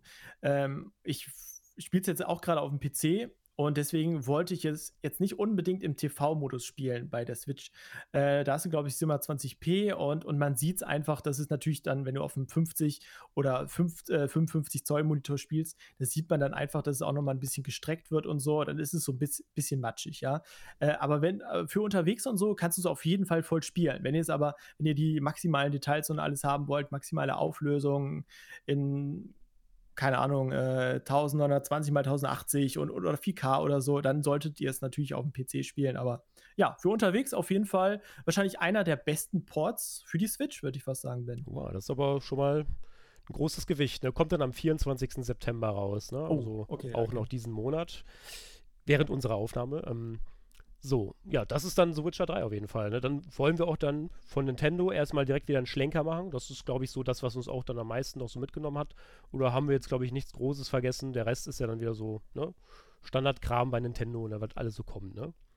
Genau. Genau, dann gehen wir einmal ganz kurz, aber nur einen kleinen Schlenker machen wir noch eben zu Square Enix, weil ich wollte natürlich einmal ganz kurz nochmal Final Fantasy VII erwähnen. Also ich glaube nämlich neben Cyberpunk, was wir gleich nochmal kurz anschneiden können, äh, ist ja auch dann wirklich Final Fantasy VII Remake so das Thema, was momentan ja wirklich auch mal wirklich groß im, in, im Kommen ist, sage ich mal jetzt. Und die Community, die Fangemeinde von Final Fantasy VII hat ja schon seit Jahrzehnten jetzt mittlerweile gefragt, ob sie nicht so ein Remake machen können. Und jetzt haben sie irgendwann darauf reagiert.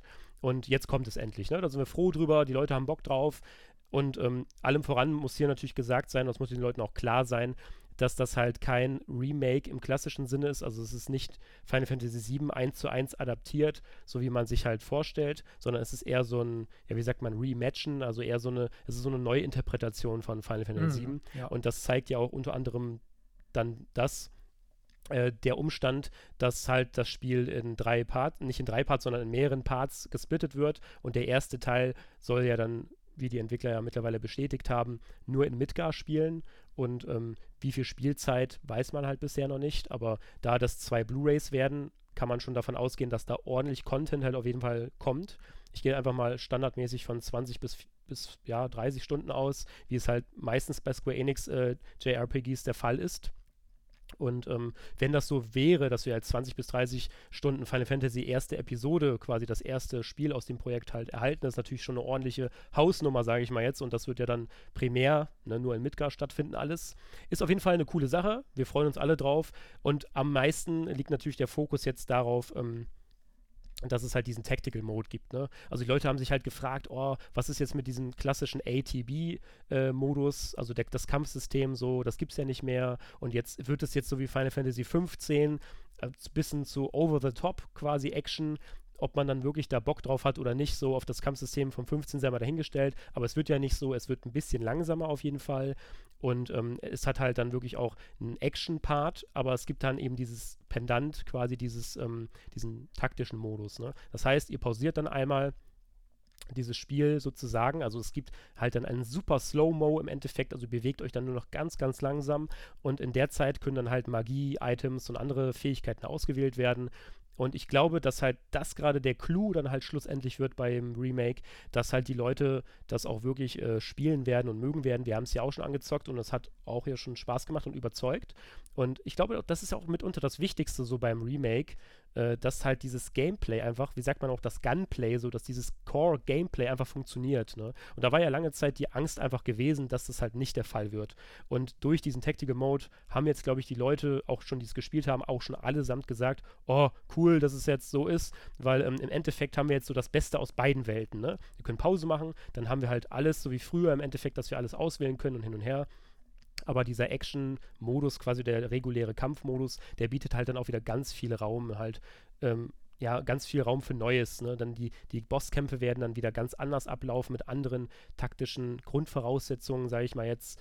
Ne? Und ja, es gibt halt so viele Sachen, die dann das 7 Remake ausmachen werden, wie zum Beispiel, dass wir dann auch alle Charaktere wirklich einzeln spielen können. Alle haben unterschiedliche Fähigkeiten und ihr müsst euch dann ein bisschen auch wirklich, vielleicht sogar noch ein bisschen mehr strategisch äh, an die Sache herangehen, als dann vielleicht im Final Fantasy 7 oder so, weil zum Beispiel hat der, Bar der Barrett hat ja dann seine Waffe, im Fernkampf und die können wir dann halt quasi wirklich auch dann halt auf Gegner feuern, die halt für Cloud zum Beispiel nicht erreichbar sind. Ne? Also das, das Gameplay, das Kampf-Gameplay wird halt dann wirklich wichtig und das, ja, der erste Eindruck, sage ich jetzt einfach mal, das könnte was werden, so, ne? Und ähm, ja, der Rest müssen wir halt mal schauen. Ne? Inhaltlich wird es wahrscheinlich noch ein bisschen ausgefeilter als das Original. Und das ist natürlich auch ganz schön, weil so bekommen wir die Charaktere noch ein bisschen ausführlicher präsentiert. Und so lernen wir Cloud und Tifa und Aerith noch ein bisschen besser kennen als vielleicht sogar im Original. Dann schauen wir einfach mal ja, und im Großen und Ganzen, wie gesagt, ne, der Hype ist da. Square Enix macht da hoffentlich einiges richtig und äh, das war auch schon dann dieser kleine Exkurs in den Square Enix-Bereich. Ne? Dann wollen wir uns lieber nochmal ein bisschen auf Bandai konzentrieren, was Bandai so gezeigt hat und dann kommen wir gleich natürlich auch nochmal zu Cyberpunk, ne? Genau, beziehungsweise jetzt kommt, ja, oder, oder wir gehen jetzt so ein bisschen in meine Ecke, ja, ein bisschen in die Horror-Ecke. Und Ben hat es ja eben eingangs schon erwähnt, während der Opening Night Live, äh, also der Öffnungsfeier von der Gamescom 2019, da wurde unter anderem bei einer der Weltpremieren, nee, du kannst es immer so gut, sag, sag nochmal, komm. Weltpremiere. Nein. Ja, auf, auf, auf, ey, auf, Ankündigung kann ich das nicht. Aber du, du, hast es eben super gemacht, auf jeden Fall. Little Nightmares 2 wurde unter anderem jetzt angekündigt und ähm, ich weiß gar nicht, ist es jetzt, ist es eher so ein Nischentitel oder nicht? Ich weiß auf jeden Fall, wann war das? Vor zwei, drei Jahren äh, auf der Gamescom. Äh, war auf einmal überraschend ein Stand da und äh, eine Redakteurin von uns hat das angespielt und meinte so, boah, das ist echt super. Es hat mir sehr, sehr gut gefallen. Und dann kam ja auch noch mal, ich, war das jetzt ein DLC oder drei auf jeden Fall mit verschiedenen ähm, ja, so Untergeschichten, unter, unter Stories quasi. Und die waren einfach von der Atmosphäre her so gut gemacht und deswegen habe ich mich jetzt auch riesig gefreut, dass es da einen zweiten Teil geben wird. Ich muss sagen, ich habe den Trailer irgendwie jetzt gar nicht mehr so genau im Kopf, worum es halt da jetzt geht. Auf jeden Fall werden wir wohl Six hier, die, das kleine Mädchen mit dem gelben Regenmantel wiedersehen. Und ähm, ja, es kann auf jeden Fall nie genug Horror oder genügend Horror-Games geben. Unter anderem haben wir hier auf der Liste dann auch noch Blair Witch stehen, das jetzt ja schon äh, zur Zeit des, also während wir den Podcast rausgehauen hat, schon veröffentlicht worden ist. Ich glaube, am 30. August ist es veröffentlicht worden von Blobber Team. Geiler Name, oder? Die haben äh, unter anderem Blobber. Of 4 rausgebracht, bitte. Bloober-Team oder Blobber, ich weiß nicht. Blobber, ich glaube ich glaub Blobber. Auf jeden Fall, ja, Blair Witch, ich will gar nicht zu weit äh, ausschweifen, aber ähm, es basiert natürlich auf diesem, auf diesem Blair Witch-Phänomen um diese äh, mysteriöse Hexe, die da im, im Wald äh, ihr, ihr Unwesen treibt und allerdings mit der eigenen Story und äh, wie, wie ich finde auch sehr, sehr hübsche Grafik. Ich habe es jetzt mal ein bisschen gespielt. Ihr habt halt auch einen Hund, der mit euch da rumläuft und äh, dem ihr zum Beispiel ja, Befehle geben könnt. Also, dass er bestimmte Dinge suchen soll und äh, oder dass er euch folgen soll oder halt solche Dinge. Und ähm, von der Atmosphäre her sehr, sehr gut. Und dann gibt es hier als dritten Titel, den wir uns unter der Kategorie Horror noch aufgeschrieben haben, Chernobyl Light. Ähm, thematisiert halt äh, dieses havarierte Kraftwerk, Kernkraftwerk Tschernobyl, das ja, wann war das, 86, äh, ja, explodiert ist. Und ähm, da kann es eigentlich gar nicht genüg, äh, genügend Spiele zu geben, denn ich bin immer noch ein großer ja, Anhänger, großer Fan der Stalker-Reihe, wozu ja dann auch irgendwann jetzt mal Stalker 2 erscheinen soll. Und Chernobyl, ähm, ja, ist da wahrscheinlich auch für alle Leute, die das interessiert, die, diese Geschichte um Chernobyl, sehr, sehr interessant.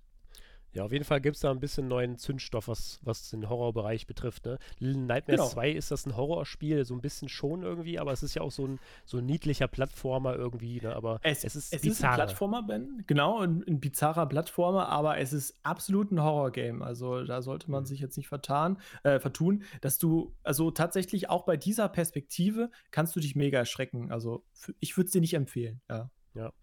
Nee, das ist ja dann auch vollkommen in Ordnung. Bei, bei ähm, Bandai waren wir ja gerade noch stehen geblieben. Da gab es jetzt, wie gesagt, noch, ähm, noch ein, zwei Spiele, Ne? So zum Beispiel One Piece Pirate Warriors 4 kommt ja dann raus. Da ist mhm. es im Endeffekt auch nur der große Clou, dass wir jetzt dann halt ähm, im Whole Cake Island äh, Arc kämpfen. Dann halt Ruffy und seine Crew gegen halt Big Mama, ne? die wir ja auch schon mittlerweile im Anime dann und im Manga ja durchgefrühstückt haben. So ne? ist ja auch schon jetzt der neue Arc am Start. Aber auf jeden Fall für Leute, die den Whole Cake Island Arc mögen, es ist im Grunde Pirate Warriors 3, also es ist im Grunde wie der Vorgänger, nur halt vielleicht dann mit den ein oder anderen neuen Fähigkeiten von Ruffy und natürlich dann halt wirklich mit neuem Environment und ja, es ist halt ein Warriors-Spiel. Man kann es mögen oder nicht. Also ich war nie der Fan der Warriors-Reihe, aber ist ja auch subjektiv und ähm, ja, muss man halt gucken. Ne? Und ansonsten gibt es ja noch Dragon Ball Z Kakarot. Da haben wir auch noch ein Video zu gemacht, kann ich euch noch wärmstens, wärmstens empfehlen wo wir darüber gesprochen haben, ob das jetzt wirklich äh, Sinn macht, dann immer wieder jedes Jahr ein neues Dragon Ball Spiel zu veröffentlichen, ob es da jetzt überhaupt noch äh, Kernfähigkeiten gibt oder irgendwelche Kernelemente, die das jetzt wirklich nochmal spannend machen und warum man das jetzt halt ja nochmal kaufen sollte, ist ja schon wieder ein Dragon Ball Z Game. Ne? Und äh, ich bin ja nicht so, weiß nicht, ich bin ja nicht so d'accord damit, dass man immer wieder quasi ja dieselbe Story, sage ich mal jetzt, ne, die denselben Anime-Arc von Dragon Ball Z so beziehungsweise diesen ganzen Anime an sich dann immer wieder irgendwie auf, aufwärmt. Es ist halt irgendwie immer dasselbe, was man schon in zehn anderen Spielen gesehen hat, teilweise dann auch inhaltlich. Hier soll es jetzt noch den ein oder andere äh, Abzweigung geben in eine Story-Richtung, die man jetzt nicht kennt. Das ist natürlich dann spannend für die Fans, aber ansonsten ist es halt dieses typische, ja, wie sagt man, 3D-Gekloppe, dass man halt ja immer wieder die Feinde platt macht aus der, wie sagt man eigentlich, diese schräge Hinterperspektive, ne, die man halt in den neuartigen Kampfspielen mhm. immer so einnimmt. Ne, das ist ja keine 2D, sondern eher so eine 3D Over-the-Shoulder-Perspektive so ein bisschen. Ne? Und ja. ja. kann man mögen, muss man aber nicht. Und ja, das ist halt dann, dann das Bandai-Ding. Man of Medan ist hey, ja jetzt auch schon mittlerweile raus. Medan. Genau, genau. Ist ja auch jetzt schon mittlerweile raus, äh, war natürlich auch auf der Gamescom groß vertreten, aber ja, das ist ja jetzt dann auch, glaube ich, den meisten schon geläufig, ne, was es damit auf sich hat, das ja, neue Spiel von Supermassive genau. Games eben und ja, in, in, Episodenform und ist natürlich auch, wer Horror mag, ne, jetzt, um nochmal auf das Horror-Ding zurückzukommen, da ist, glaube ich, mit Man of Medan auch nochmal ganz gut bedient, oder? Genau, also um das abzurunden, wie Ben ja meinte, es ist ja sowieso jetzt schon veröffentlicht, äh, wahrscheinlich jetzt schon gar nicht mehr so interessant für die Leute, weil die zweite Episode äh, ist ja auch schon wieder angekündigt worden, also natürlich natürlich wieder mit einer eigenständigen Story, eigenes Setting und so, aber ja, Man of Medan konnte man sich halt da auch nochmal angucken und wir haben ja auch den Test schon auf der Seite. Insgesamt auf jeden Fall ein ganz gutes Spiel für alle Leute, die halt zum Beispiel Until Dawn geil fanden. Ne, und, und gerne sehen, wenn Jugendliche abgemetzelt werden, dann äh, seid ihr beim Man of Medan auf jeden Fall genau richtig. Genau, das führt uns auch schon auch schon zu der nächsten Kategorie, die wir uns quasi jetzt mal vorbereitet haben. Das ist, Abmetzeln? Genau, nee, das ist natürlich alt, ne, wegen, wegen Jugendliche, äh, ne, aber neu in geil. Ne? Ja, genau. Guter Übergang. Dann üben wir nochmal. Alt, aber neu in geil. Das haben wir uns nochmal aufgeschrieben, weil was meinen wir damit? Hey, jetzt kommt natürlich Need for Speed, Heat, ne? Das ist ein schöner Name, geht locker flockig von der, von der Zunge. Da gab es dann natürlich bei EA dann auf jeden Fall ein bisschen Ansturm, sage ich mal jetzt beim neuen Need for Speed macht so ein bisschen so den Eindruck, dass es wieder so ein bisschen so zurück zu den Wurzeln geht. Ne? So ja, den, Fanservice. Ja, ja, so mit den Verfolgungsjagden so der Polizei und auch vor allem mit dem Tuning, so ein bisschen Need for Speed Underground 1 und 2 quasi, ne? Ja. Ja, also es ist scheinbar genau das, was, was die Leute wollen, glaube ich. Also bis jetzt äh, habe ich das Gefühl, dass sie endlich mal seit einigen Teilen wieder in die richtige Richtung gehen.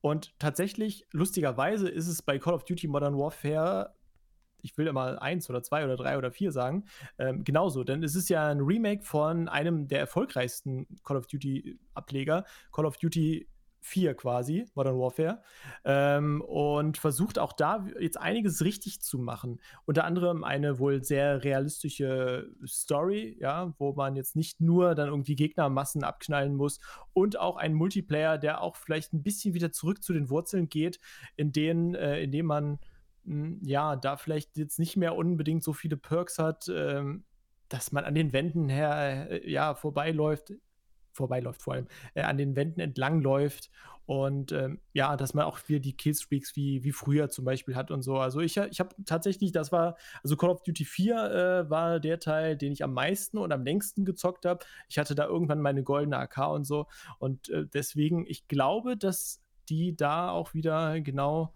auf, auf der der richtigen Straße zum Erfolg sind. Also ich bin, ja. bin, mal gespannt. Ja, deswegen hatten wir uns ja auch dieses alt, aber neu in geil ja, genau. überlegt, weil im Endeffekt so ist es ja momentan eigentlich gang und gäbe, dass man halt diese alten Spiele, so die Kernmechaniken von früher nochmal irgendwie auspackt und dann aber halt in ein neues Gerüst verpackt und dann halt ja in schön genau. und, und hast nicht gesehen aufgemotzt und ein bisschen so ein paar neue Ideen sind noch drin. Zum Beispiel hatten wir God of War oder Doom oder, oder noch andere Spiele.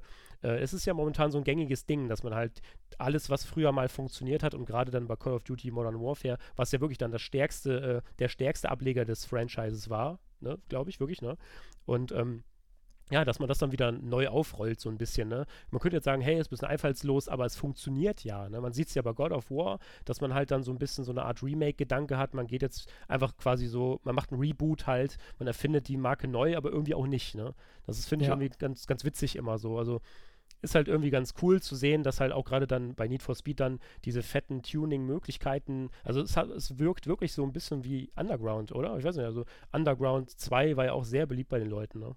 Ja, und, und halt, wie du ja meintest, die Verfolgungsjagden. Also, da bin ich auch mal gespannt, ob das dann wirklich, also ob sie das wirklich den Fans so liefern, was man jetzt so angeteasert bekommen hat oder nicht. Bei Call of Duty ist es ganz interessant, da gibt es dieses Jahr, was die letzten Jahre immer gefordert wurde, äh, eine neue Engine, ich hatte mir das mal im Detail vorgelesen, dass es jetzt zum Beispiel äh, aufwendige Waffenreflexionen gibt und, und die haben auch die ganzen Sounds für die Waffen wieder neu aufgenommen und, und insgesamt soll die Grafik halt wirklich jetzt besser aussehen, weil den letzten, die letzten Teile sahen irgendwie alle gleich aus. Ich hoffe mal, dass sie sich dann die Engine auch zunutze machen und, und wirklich dann komplett äh, ja alle Register ziehen, damit es wirklich jetzt mal besser aussieht, denn äh, man muss auch mal ehrlich sein, Call, ähm, Battlefield 5 sieht halt einfach besser aus. Wobei es da vielleicht auch nicht immer auf die Grafik ankommt. Ne? Es sind halt dann so kleinere Gefechte bei Call of Duty, wobei auch das ist interessant, denn äh, Battlefield 5 geht immer so ein bisschen mehr in die Richtung kleinere Gefechte, ja. Ähm, zum Beispiel in einem kleineren Dorf. Und bei Call of Duty gibt es ja jetzt auch diesen neuen Modus, ich weiß gar nicht, wie der jetzt heißt, äh, für bis zu 100 Spieler. Also da wechseln sich beide Spiele jetzt so ein bisschen ab da, äh, das wird auf jeden Fall jetzt mal spannend zu beobachten sein, wie, wie Call of Duty jetzt so einschlägt. Wobei äh, Battlefield 5 hat ja jetzt auch immer noch seine Probleme, weil jetzt erst so die ersten neuen Maps gekommen sind und äh, man konnte auch nur bis Level 50 spielen und das soll jetzt aber bald dann bis Level 500 gehen. Aber da haben die, äh, die Entwickler sich einfach viel zu viel Zeit gelassen, weshalb Call of Duty jetzt nicht nur äh, sehr gut, ein sehr guter Ableger der Serie sein kann oder, oder wird, sondern auch vielleicht einfach ganz deutlich ähm, Battlefield in die Schranken weist. Also da bin ich wirklich mal gespannt, wie die äh, Spieleranzahl und die Spielerzahlen dann so aussehen. Ja, du meinst, dass sich dann wirklich auch dieser, dieser unendliche Kampf im Endeffekt, so dieser, ja, auch wenn man es nicht laut aussprechen will, aber dieser Kampf Battlefield zwischen Call of Duty, dass der dann halt jetzt erstmal mehr in Richtung Call of Duty geht, dass sie dann vielleicht auch den einen oder anderen äh, Battlefield-Spieler ja. äh, abgreifen werden und so. Genau, ja. Also dass Call of Duty dann wirklich erstmal dann die Oberhand ich, hat, meinst du? Ich kann mir das sehr, sehr gut vorstellen, weil ich spiele jetzt schon lange Zeit Battlefield 5, will gar nicht zu viel oder zu sehr vom Thema jetzt abschweifen, aber ähm, viele Spieler sind halt genervt, weil einfach keine Änderungen kommen und äh, wie bei einem Apex Legends ist es halt so, wenn keine Updates kommen, neue Maps oder Charaktere oder so, dann gehen die Leute irgendwann. Und bei Battlefield ist es auch einfach so, sie, die haben so viel ähm, ja, falsche Entscheidungen meiner, meiner Ansicht nach auch gemacht, dass jetzt viele wahrscheinlich dann, wenn Call of Duty das ordentlich macht, also Call of Duty Modern Warfare ordentlich macht, ähm, und auch größere Modi kommen mit bis zu 100 Spielern, wie ich ja eben meinte, dass dann viele da wirklich abwandern werden. Aber das muss man natürlich jetzt dann mal beobachten. Ich glaube, im Oktober, Ende Oktober kommt dann auf jeden Fall der neue Call of Duty Teil raus. Ja. Ja, um das nochmal abzuschließen, also ich finde ja generell aber dann diesen Gedanke, da kann man vielleicht nochmal dran festhalten für einen Standalone-Podcast dann irgendwann, dass man halt genau. ja auch alte Spiele jetzt irgendwie neu wieder auflegt und wo sich jetzt auch die Spielemarken hinentwickeln, in welche Richtungen immer mal wieder. Das sieht man ja immer mal wieder, dass sich eine Marke dann in eine bestimmte Richtung entwickelt, Beispiel Resident Evil, ab Teil 4 dann in diese Action-Shooter-Richtung und ab Teil 7 geht es jetzt wieder zurück zu den Horrorwurzeln, dass sich das immer mal so ein bisschen verschiebt zu einer gewissen Zeit und äh, ist ja generell ein spannendes Thema, können wir vielleicht irgendwann nochmal drauf eingehen, ne? Genau. Genau. Ja. Aber dann würde ich jetzt nochmal rüberfliegen zur nächsten Ecke. Wir sind ja gerade live auf der Gamescom. Nee, wir sind natürlich, natürlich, jetzt hier bei Bethesda dann am Stand gewesen, haben uns nochmal Doom oh. Eternal angeguckt. Können wir noch genau. mal ganz kurz erzählen, Doom Eternal, brauchen wir gar nicht drüber quatschen. 2016 war natürlich ein voller Erfolg. Die alte Formel, Ballerbude, Deluxe, Dämonen abschnetzeln, funktioniert immer noch offensichtlich im neuen ja, Gewand. Ne? Klassischer Ego-Shooter halt, so wie genau. man es halt heutzutage wieder haben will, wahrscheinlich, ne? Um einfach ja. nach der Arbeit äh, Gedanken aus, Hand auf die Maus und dann äh, oder Controller und dann da ordentlich ja, alles töten, was sich bewegt. Genau, ja. Und das ist dieses Classic-Shooter-Ding, das funktioniert ja offensichtlich ganz gut bei Bethesda, deswegen kommen jetzt auch wieder regelmäßig neue Spiele in diese Richtung. Wolfenstein bekommt ja auch regelmäßig neue Ableger. Youngblood ist ja auch schon raus. Auf jeden Fall haben wir dann Doom Eternal gespielt auf der Gamescom und ja, es machte schon einen ganz soliden Eindruck, ne? Es ist halt, spielt sich ähnlich wie Doom 2016, aber es wird, glaube ich, ähm, ja, nochmal ein bisschen anders durch diese Fähigkeiten, dass man halt die Dämonen quasi mit dem Flammenwerfer, den man ja jetzt ja hat, diesen, dieses dauerhafte Attachment, dass man die dann halt nochmal wegflambieren kann und ähm, ja, dann bekommt man immer mal wieder halt ein, ein paar andere Sachen serviert. Jetzt gibt es halt sogenannten Dash, ne, dass man halt irgendwie mal in eine Richtung dann halt springt, wie halt irgendwie, ja, irgendwelche Kollegen aus Overwatch oder so, ne, dass, dass man halt davor dasht oder zurück dasht oder so. Das, ja, ist ganz cool, glaube ich. Also, dass, dass sie verändern das Core-Gameplay jetzt nicht essentiell, und äh, was ich auch echt wichtig, finde, weil wenn sie jetzt am Core-Gameplay wieder rumschrauben zu sehr, dann laufen sie natürlich wieder Gefahr, dass sie sich halt ja vom, vom Element, eigentlich vom funktionierenden Prinzip entfernen. Und das machen sie, glaube ich, nicht mit den ein, zwei Gameplay-Optimierungen. Und das spielt sich dann immer noch relativ fluffig. Und was aber auch noch wichtig ist, ist, dass die Gegner jetzt dann nochmal, ja, wie, wie sagt man, so eine Art äh, Points haben, so eine Spots auf ihrem Körper, die man dann halt wirklich auch bearbeiten muss strategisch. Ne?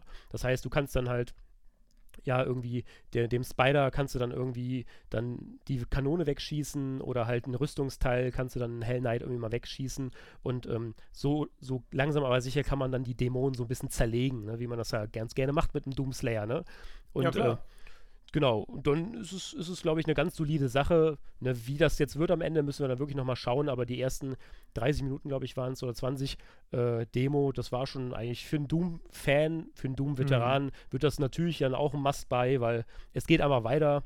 Ja, der zweite Teil ist einfach neu aufgelegt und es macht natürlich Spaß, ne? Klar. Also, wer den ersten gespielt hat, der wird wahrscheinlich auch nicht enttäuscht werden. Der, der wird sich ja voll freuen. Schön mit äh, fetter Musik im Hintergrund. Einfach alles abknallen, wie ich ja eben meinte, was sich da bewegt.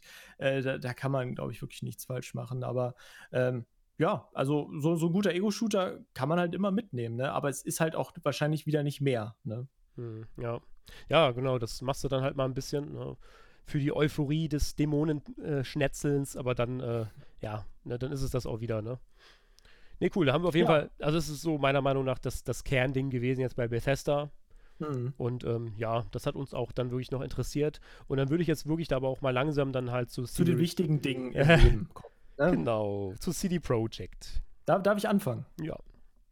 Ja, also man muss erklären, es gab ähm, auf der, also schon letztes Jahr auf der E3 äh, eine Präsentation zu Cyberpunk 2077 äh, und kurz danach auf der Gamescom gab es dann äh, auch hinter verschlossenen Türen eine äh, Demo, eine Präsentation über 50 Minuten und später gab es dann irgendwie diese Präsentation auch äh, für alle, die nicht auf der Gamescom als Presse quasi äh, ja, da eingeladen worden ist.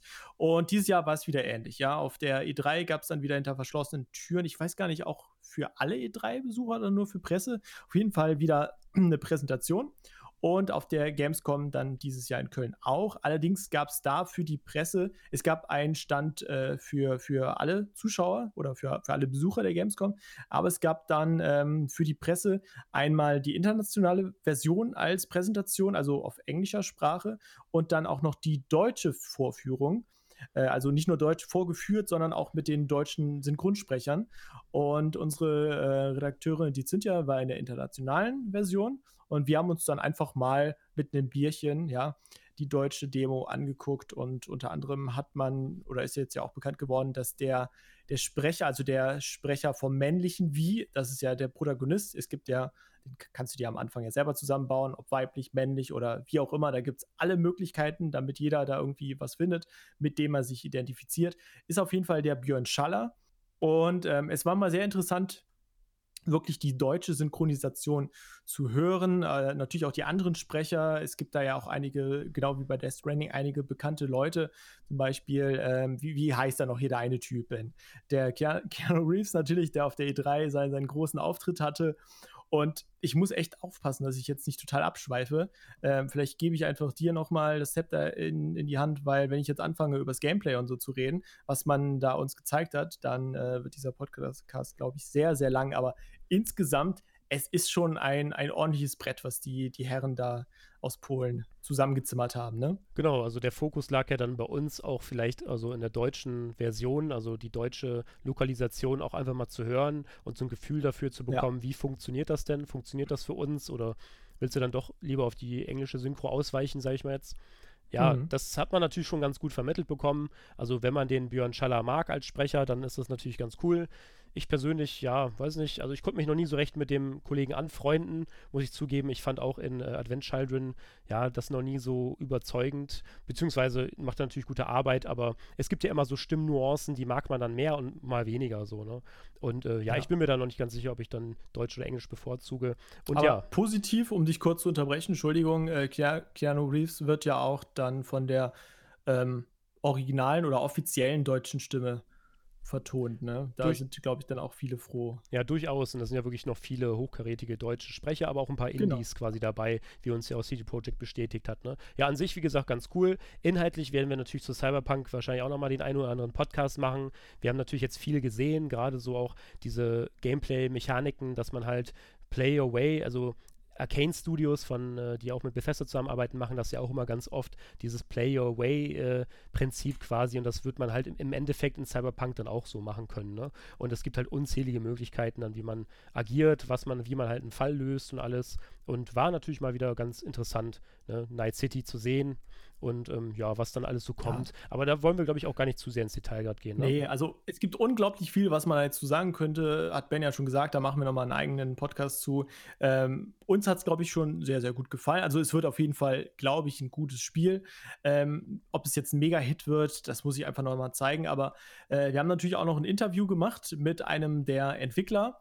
Und ähm, das könnt ihr euch natürlich auch nochmal dann anhören. Dass, äh, ich fand es halt sehr, sehr interessant, weil da einige interessante Fragen halt gestellt worden sind, die vielleicht jetzt ja noch nicht so gestellt worden sind. Zum Beispiel halt, ob es auch ähm, ja, Gameplay quasi unterm Wasser geben wird oder, oder Settings unter Wasser und so Sachen. Also da könnt ihr gerne nochmal reinhören. Da sind dann vielleicht auch nochmal eine, einige Fragen, die ihr jetzt habt, dann äh, ja, vom Entwickler direkt geklärt worden. Ja, genau. Ja, genau. Der Philipp Weber war das, glaube ich. Ne? Weber, der Kollege, genau. Der genau. Kollege von CD Projekt war da auf jeden Fall mit Antwort äh, zur Stelle so. Das ist natürlich auch immer eine gute Sache. Ähm, ja, wie gesagt, Cyberpunk ist ein bisschen gehypt. Man muss natürlich auch ein bisschen aufpassen, dass man sich nicht in diesen Hype-Fluss äh, mhm. äh, verliert, sage ich mal jetzt. Aber ähm, was ich auch vielleicht einfach mal ganz kurz nochmal ansprechen will, Gameplay-mäßig, ist halt auch, also ich bin ja auch ein Shooter-Fan, sage ich mal jetzt, und ja, das, das Gunplay ist ja auch enorm wichtig. Und ich weiß zum Beispiel noch gar nicht, ob das überhaupt funktioniert. So dieses Witcher quasi als First-Person Ego-Shooter ist es ja nicht direkt so, aber du hast ja eine First-Person und du hast ja auch dann dein Waffen-Gunplay und es, ja, ich will nicht sagen, es sah ein bisschen hackelig aus, aber man merkt natürlich, dass es kein It Game ist. So, es ist nicht It's, It's Software, die dahinter stecken. So. Und ob das, jetzt, ähm, ob das jetzt in der neuen Perspektive funktioniert und wie sich das Waffenhandling und das Gefühl auch einfach anfühlt, äh, es wird wahrscheinlich, ich, ich werfe es einfach mal in den Raum, aber es wird kein Call of Duty und es wird kein Battlefield oder auch kein Doom oder sowas. Ne? Und da habe ich ein bisschen Angst, dass es dann halt ja sich nicht so schön anfühlt, nicht so flüssig. Ja, genau, dass, dass sich das irgendwie nicht so es ist schwer irgendwie zu sagen, dass sich das wirklich, das, das Gunplay, wie du meintest, äh, so, so, so ja. von, von der Hand spielt, so wie so ein Doom, ne? Das ist einfach alles so aus einem Fluss. Es ist halt komplett ein Ego-Shooter, wo es komplett, alles ist darauf ausgelegt. Und, und bei Cyberpunk 2077 hat man ja von vornherein schon gesagt, ja, äh, wir wollen die Ego-Perspektive, weil es immersiver ist und so. Aber ähm, obwohl sie sich wahrscheinlich auch mit der Engine mittlerweile mega gut auskennen, äh, kann ich es mir halt auch nicht so vorstellen, halt, dass dieses Feeling und, und wir haben ja viele äh, Schusswechsel gesehen, Ben, ne? Ähm, dass sich das dann einfach so gut spielt, so flüssig, so ineinander übergeht, auch mit den verschiedenen Fähigkeiten, wie es halt bei dem Doom ist. Es ist halt noch ein Rollenspiel und ein Rollenspiel mit Shooter, Ego-Shooter-Elementen, sage ich jetzt mal, aus, aus der Ego-Sicht halt. Ähm, das ist, ja, ich, ich sage da immer wieder, GTA 5 ist so ein bisschen dann auch äh, ein gutes Beispiel vielleicht, weil da kam ja dann auch die Ego-Sicht und ähm, war cool, hat die optimiert. Auch im Auto war einfach das, äh, die Ego-Sicht dann vorhanden, quasi, dass man das Armaturenbrett gesehen hat. Aber da hat man noch viel krasser gemerkt, es ist halt kein äh, Ego-Shooter oder es ist halt einfach noch lange nicht optimiert dafür. Ne? Ja. Ob das jetzt dem, dem Gameplay äh, total im Wege steht, weiß ich nicht. Kann ich noch nicht so sagen. Es wird, glaube ich, auch narrativ gesehen und, und von, von der Welt her sehr, sehr gut. Aber wie gut sich das Gameplay da wirklich da so integriert, muss man einfach mal gucken. Ja, auf jeden Fall, wie gesagt, am Setting und all das drumherum. Das wird schon, glaube ich, eine, eine relativ äh, ja, funktionierende Erfahrung, sage ich mal jetzt, aber man muss natürlich auch mal immer dann gucken, ne? gibt es da jetzt Punkte irgendwann, wo man sich dran aufhängen kann, ist das dann Emotionsbruch oder nicht, aber auf jeden Fall, äh, ja, ist, ist ein spannendes Thema, ne? wie gesagt, kann man, ja. kann man drei Stunden drüber quatschen, aber ich glaube, das war es auch schon mal so ein bisschen jetzt mittlerweile dann von unseren Spielen, die wir auf jeden Fall heute hier besprechen wollten und dann wollten wir jetzt nochmal einen kleinen Schlenker machen zur Messe allgemein, ne? also es ist ja schon wieder so, dass halt, ja, wie es halt in jedem Jahr so ist, die Messe hat natürlich wieder alle Rekorde gebrochen. Ein Besucherrekord, genau. genau. Ja, letztes Jahr hatten wir 370.000, Ben.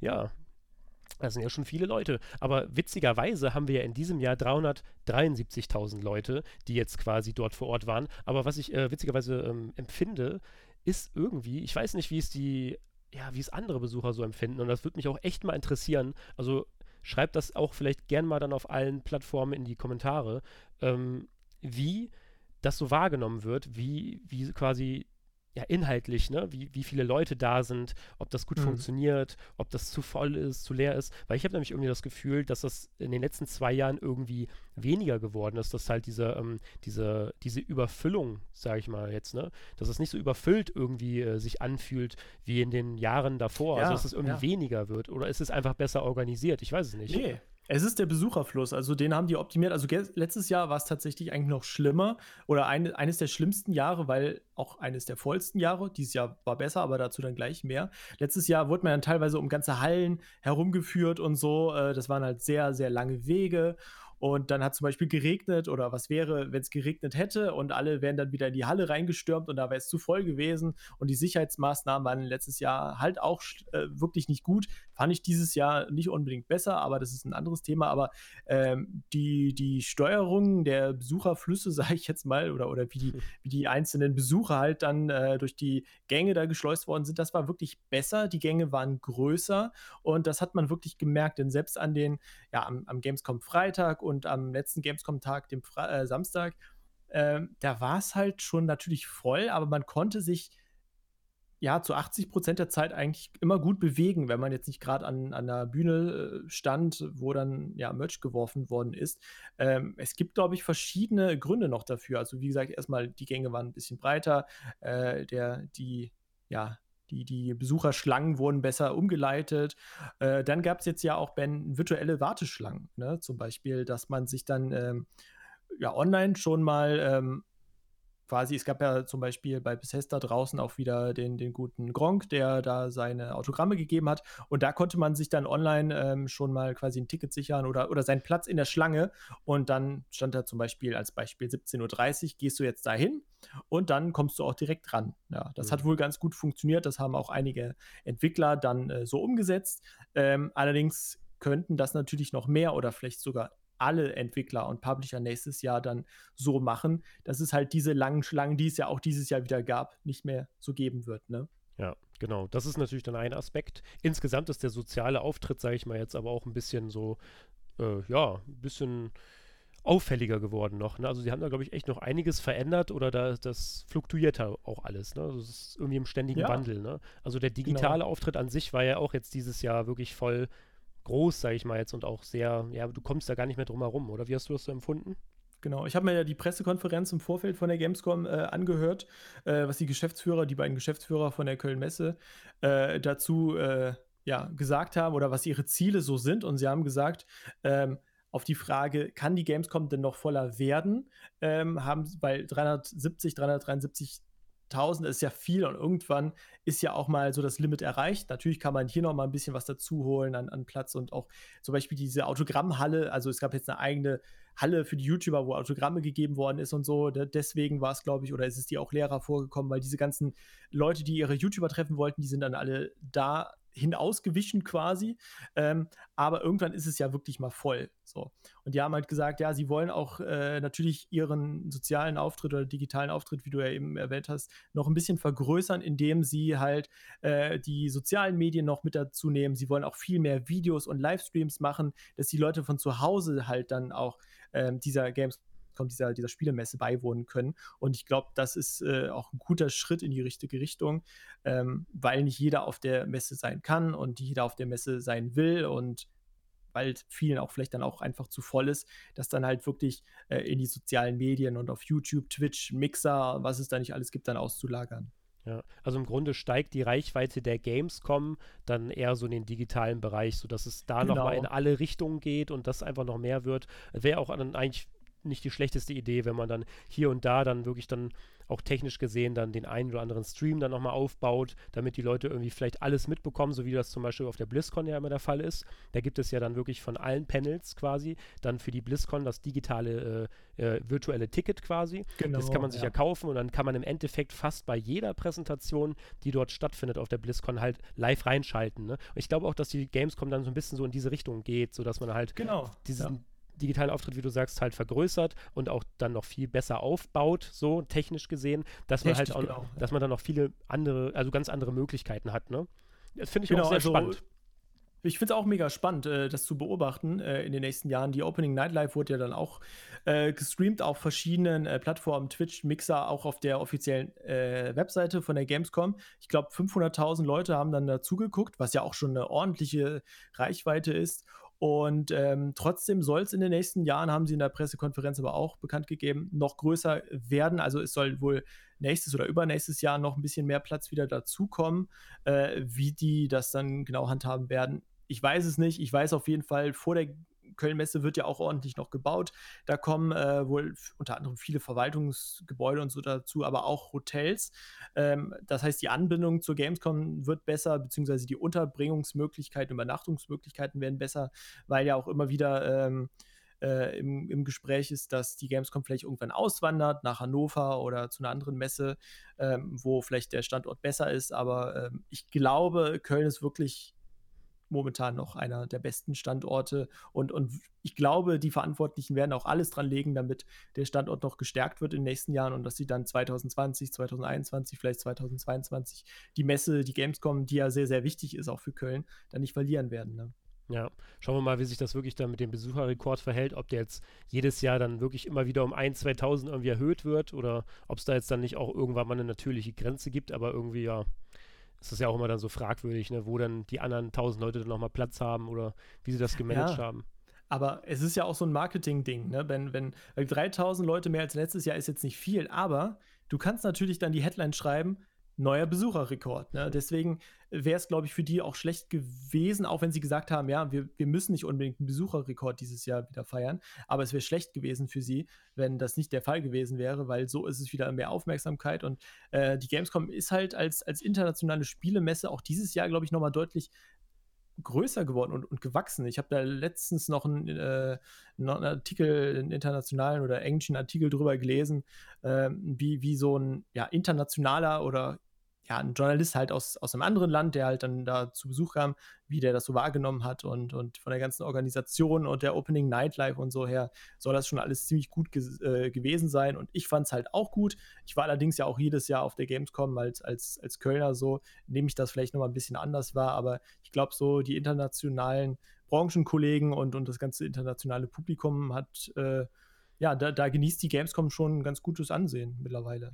Ja, natürlich gab es auch das ein oder andere, ja, Fehlen, sage ich mal jetzt so. Ne? Also man hat schon gemerkt, dass halt auch natürlich ein paar negative Punkte nochmal anzuschneiden, dass halt ja ein paar Publisher wie halt eben Blizzard oder so nicht, nicht vor Ort waren und äh, ja, also für einige, sage ich mal jetzt aus der Community, da gab es ja auch immer sonst was für Auftritte dann, die ganzen Cosplay-Wettbewerbe und äh, Blizzard hat ja auch eine ganz große gefestigte Community, die ja auch dann jedes Jahr immer nach Köln dann gereist sind und dann eben die Spiele zu zelebrieren.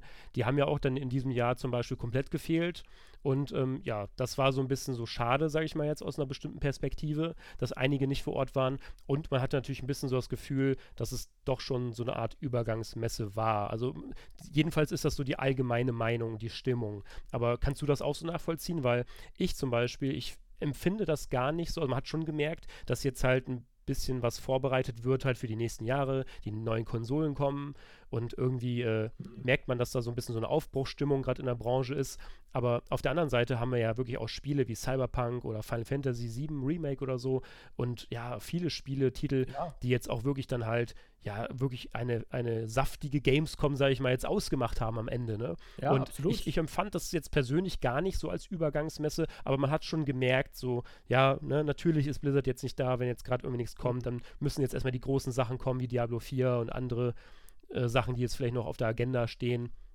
Und ja, äh, ja einfach mal schauen, ne? So, ja. Also es war ja zum Beispiel auch noch ein Borderlands 3 da und, und genau, wie du gesagt hast, es, es waren schon einige große Spiele da. Und ich fand tatsächlich, aus meiner Sicht war es eine oder mit die beste Gamescom, am besten organisiert, auch wenn es natürlich alles noch nicht perfekt war, konnte man halt ähm, wirklich gut durch die Gänge. Es gab einiges zu sehen, äh, man konnte sehr, sehr viel machen und, und auch sehr viel Merch natürlich wieder abgreifen, wofür ja auch viele Leute kommen. Aber man hat es ja schon bei der E3 dieses Jahr gesehen, dass ähm, da war zum Beispiel Sony nicht äh, dabei mit der eigenen Pressekonferenz, ähm, dass einfach alle quasi oder gefühlt auf die neuen Konsolen PS5 und Xbox Scarlet oder Xbox 2 oder wie auch immer die heißen mag, äh, warten und dass die großen Games, so The Last of Us 2 zum Beispiel, ähm, und, und ich weiß gar nicht, was, was, was soll da noch alles kommen? Die großen Launch-Titel, so, die wahrscheinlich für die Next-Gen-Konsolen kommen, dass die einfach dann gefehlt haben und dass sich die gesamte Industrie so ein bisschen äh, vorbereitet auf nächstes Jahr, auf die, auf die eigenen Events, auf die E3 und dann auf die Gamescom und dann ja, im, im, November oder so kommen wahrscheinlich dann, also November 2020 kommen dann die neuen Konsolen mit den ganzen Launch-Titeln und so. Da wird es dann spannend, aber trotzdem fand ich, es war halt eine tolle Gamescom äh, mit tollen Spielen. Ja, genau. Also wenn man seine, wenn man seine Augen und seinen, seinen Blick, sage ich mal, jetzt auch wirklich nicht dann verschränkt hat und dann auch einfach mal in alle Richtungen sich öffnet quasi und dann wirklich sich komplett umschaut und das ganze Gamescom-Feeling äh, aufgesogen hat, sage ich mal jetzt, ne, das war schon dann, wie du sagst, an sich dann aber ja eine schöne Gamescom, weil sie hatte wirklich viel zu bieten, wie du sagst, auch mitunter fast so ja, das Beste, was man in den Jahren so gesehen hat, fand ich. Also waren ja wirklich Top-Titel dabei und alles. Aber ja, Ne, man hat das trotzdem gemerkt, dass so ein paar Sachen gefehlt haben, aber das hat dem Ganzen irgendwie keinen Abbruch getan in diesem Jahr, fand ich. Also, und ähm, was vielleicht noch wichtig ist, dass dadurch ja auch Platz war für die ganzen Indie-Games. Also allein die, dieser riesige Indie-Stand, ne, äh, was es da nicht alles gab, die, die, hatten halt viel mehr Platz, auch viel mehr Aufmerksamkeit von den Zuschauern. Und ähm, das hat mich einfach gefreut, dass, dass der Fokus dieses Jahr vielleicht ein bisschen auf anderen Spielen klar auch auf Cyberpunk und Death Stranding und so lag, aber auch auf den kleineren Indie-Games. Und das wird nächstes Jahr dann wahrscheinlich wieder ein bisschen weniger sein, wenn, wenn dann vielleicht, ich weiß nicht, ob, es nächstes Jahr schon die Konsolen dann gibt, die dann irgendwie da bestaunt werden können, so, aber da wird der Fokus halt wieder komplett woanders sein. Meiner ja. Meinung nach. Ja. Nun gut. Abschließend kann man sagen, an sich hat, war es eine schöne Zeit so, war eine gute Gamescom, aber ja, wir haben jetzt natürlich einige Sachen bewusst auch, sage ich mal, außen vor gelassen, so wie die ganzen Streaming-Möglichkeiten wie Google Stadia oder xCloud und andere Geschichten. Die werden natürlich auch alle nochmal in einem anderen Podcast, äh, sag ich jetzt mal, vielleicht durchsprechen. Ne? Und wir haben jetzt wirklich dann nochmal so einen kleinen Rundumschlag gemacht, was wir wirklich nochmal so behandeln wollten. Ne? Und ja, ich hoffe, dass alle Zuschauer quasi, beziehungsweise Zuhörer, äh, so ein kleines Gefühl davon bekommen haben, wie war die Gamescom, was war so los. Und ähm, ja, für uns war es jetzt dann auch nochmal ein kleiner Abschluss dann, ne? Das ist natürlich auch mal ganz positiv. Und dann schauen wir einfach ja. mal, was das kommende Gaming-Jahr, das nächste Geschäftsjahr so zu bieten hat. Und ich würde einmal mal sagen, von unserer Seite aus war es das dann für heute.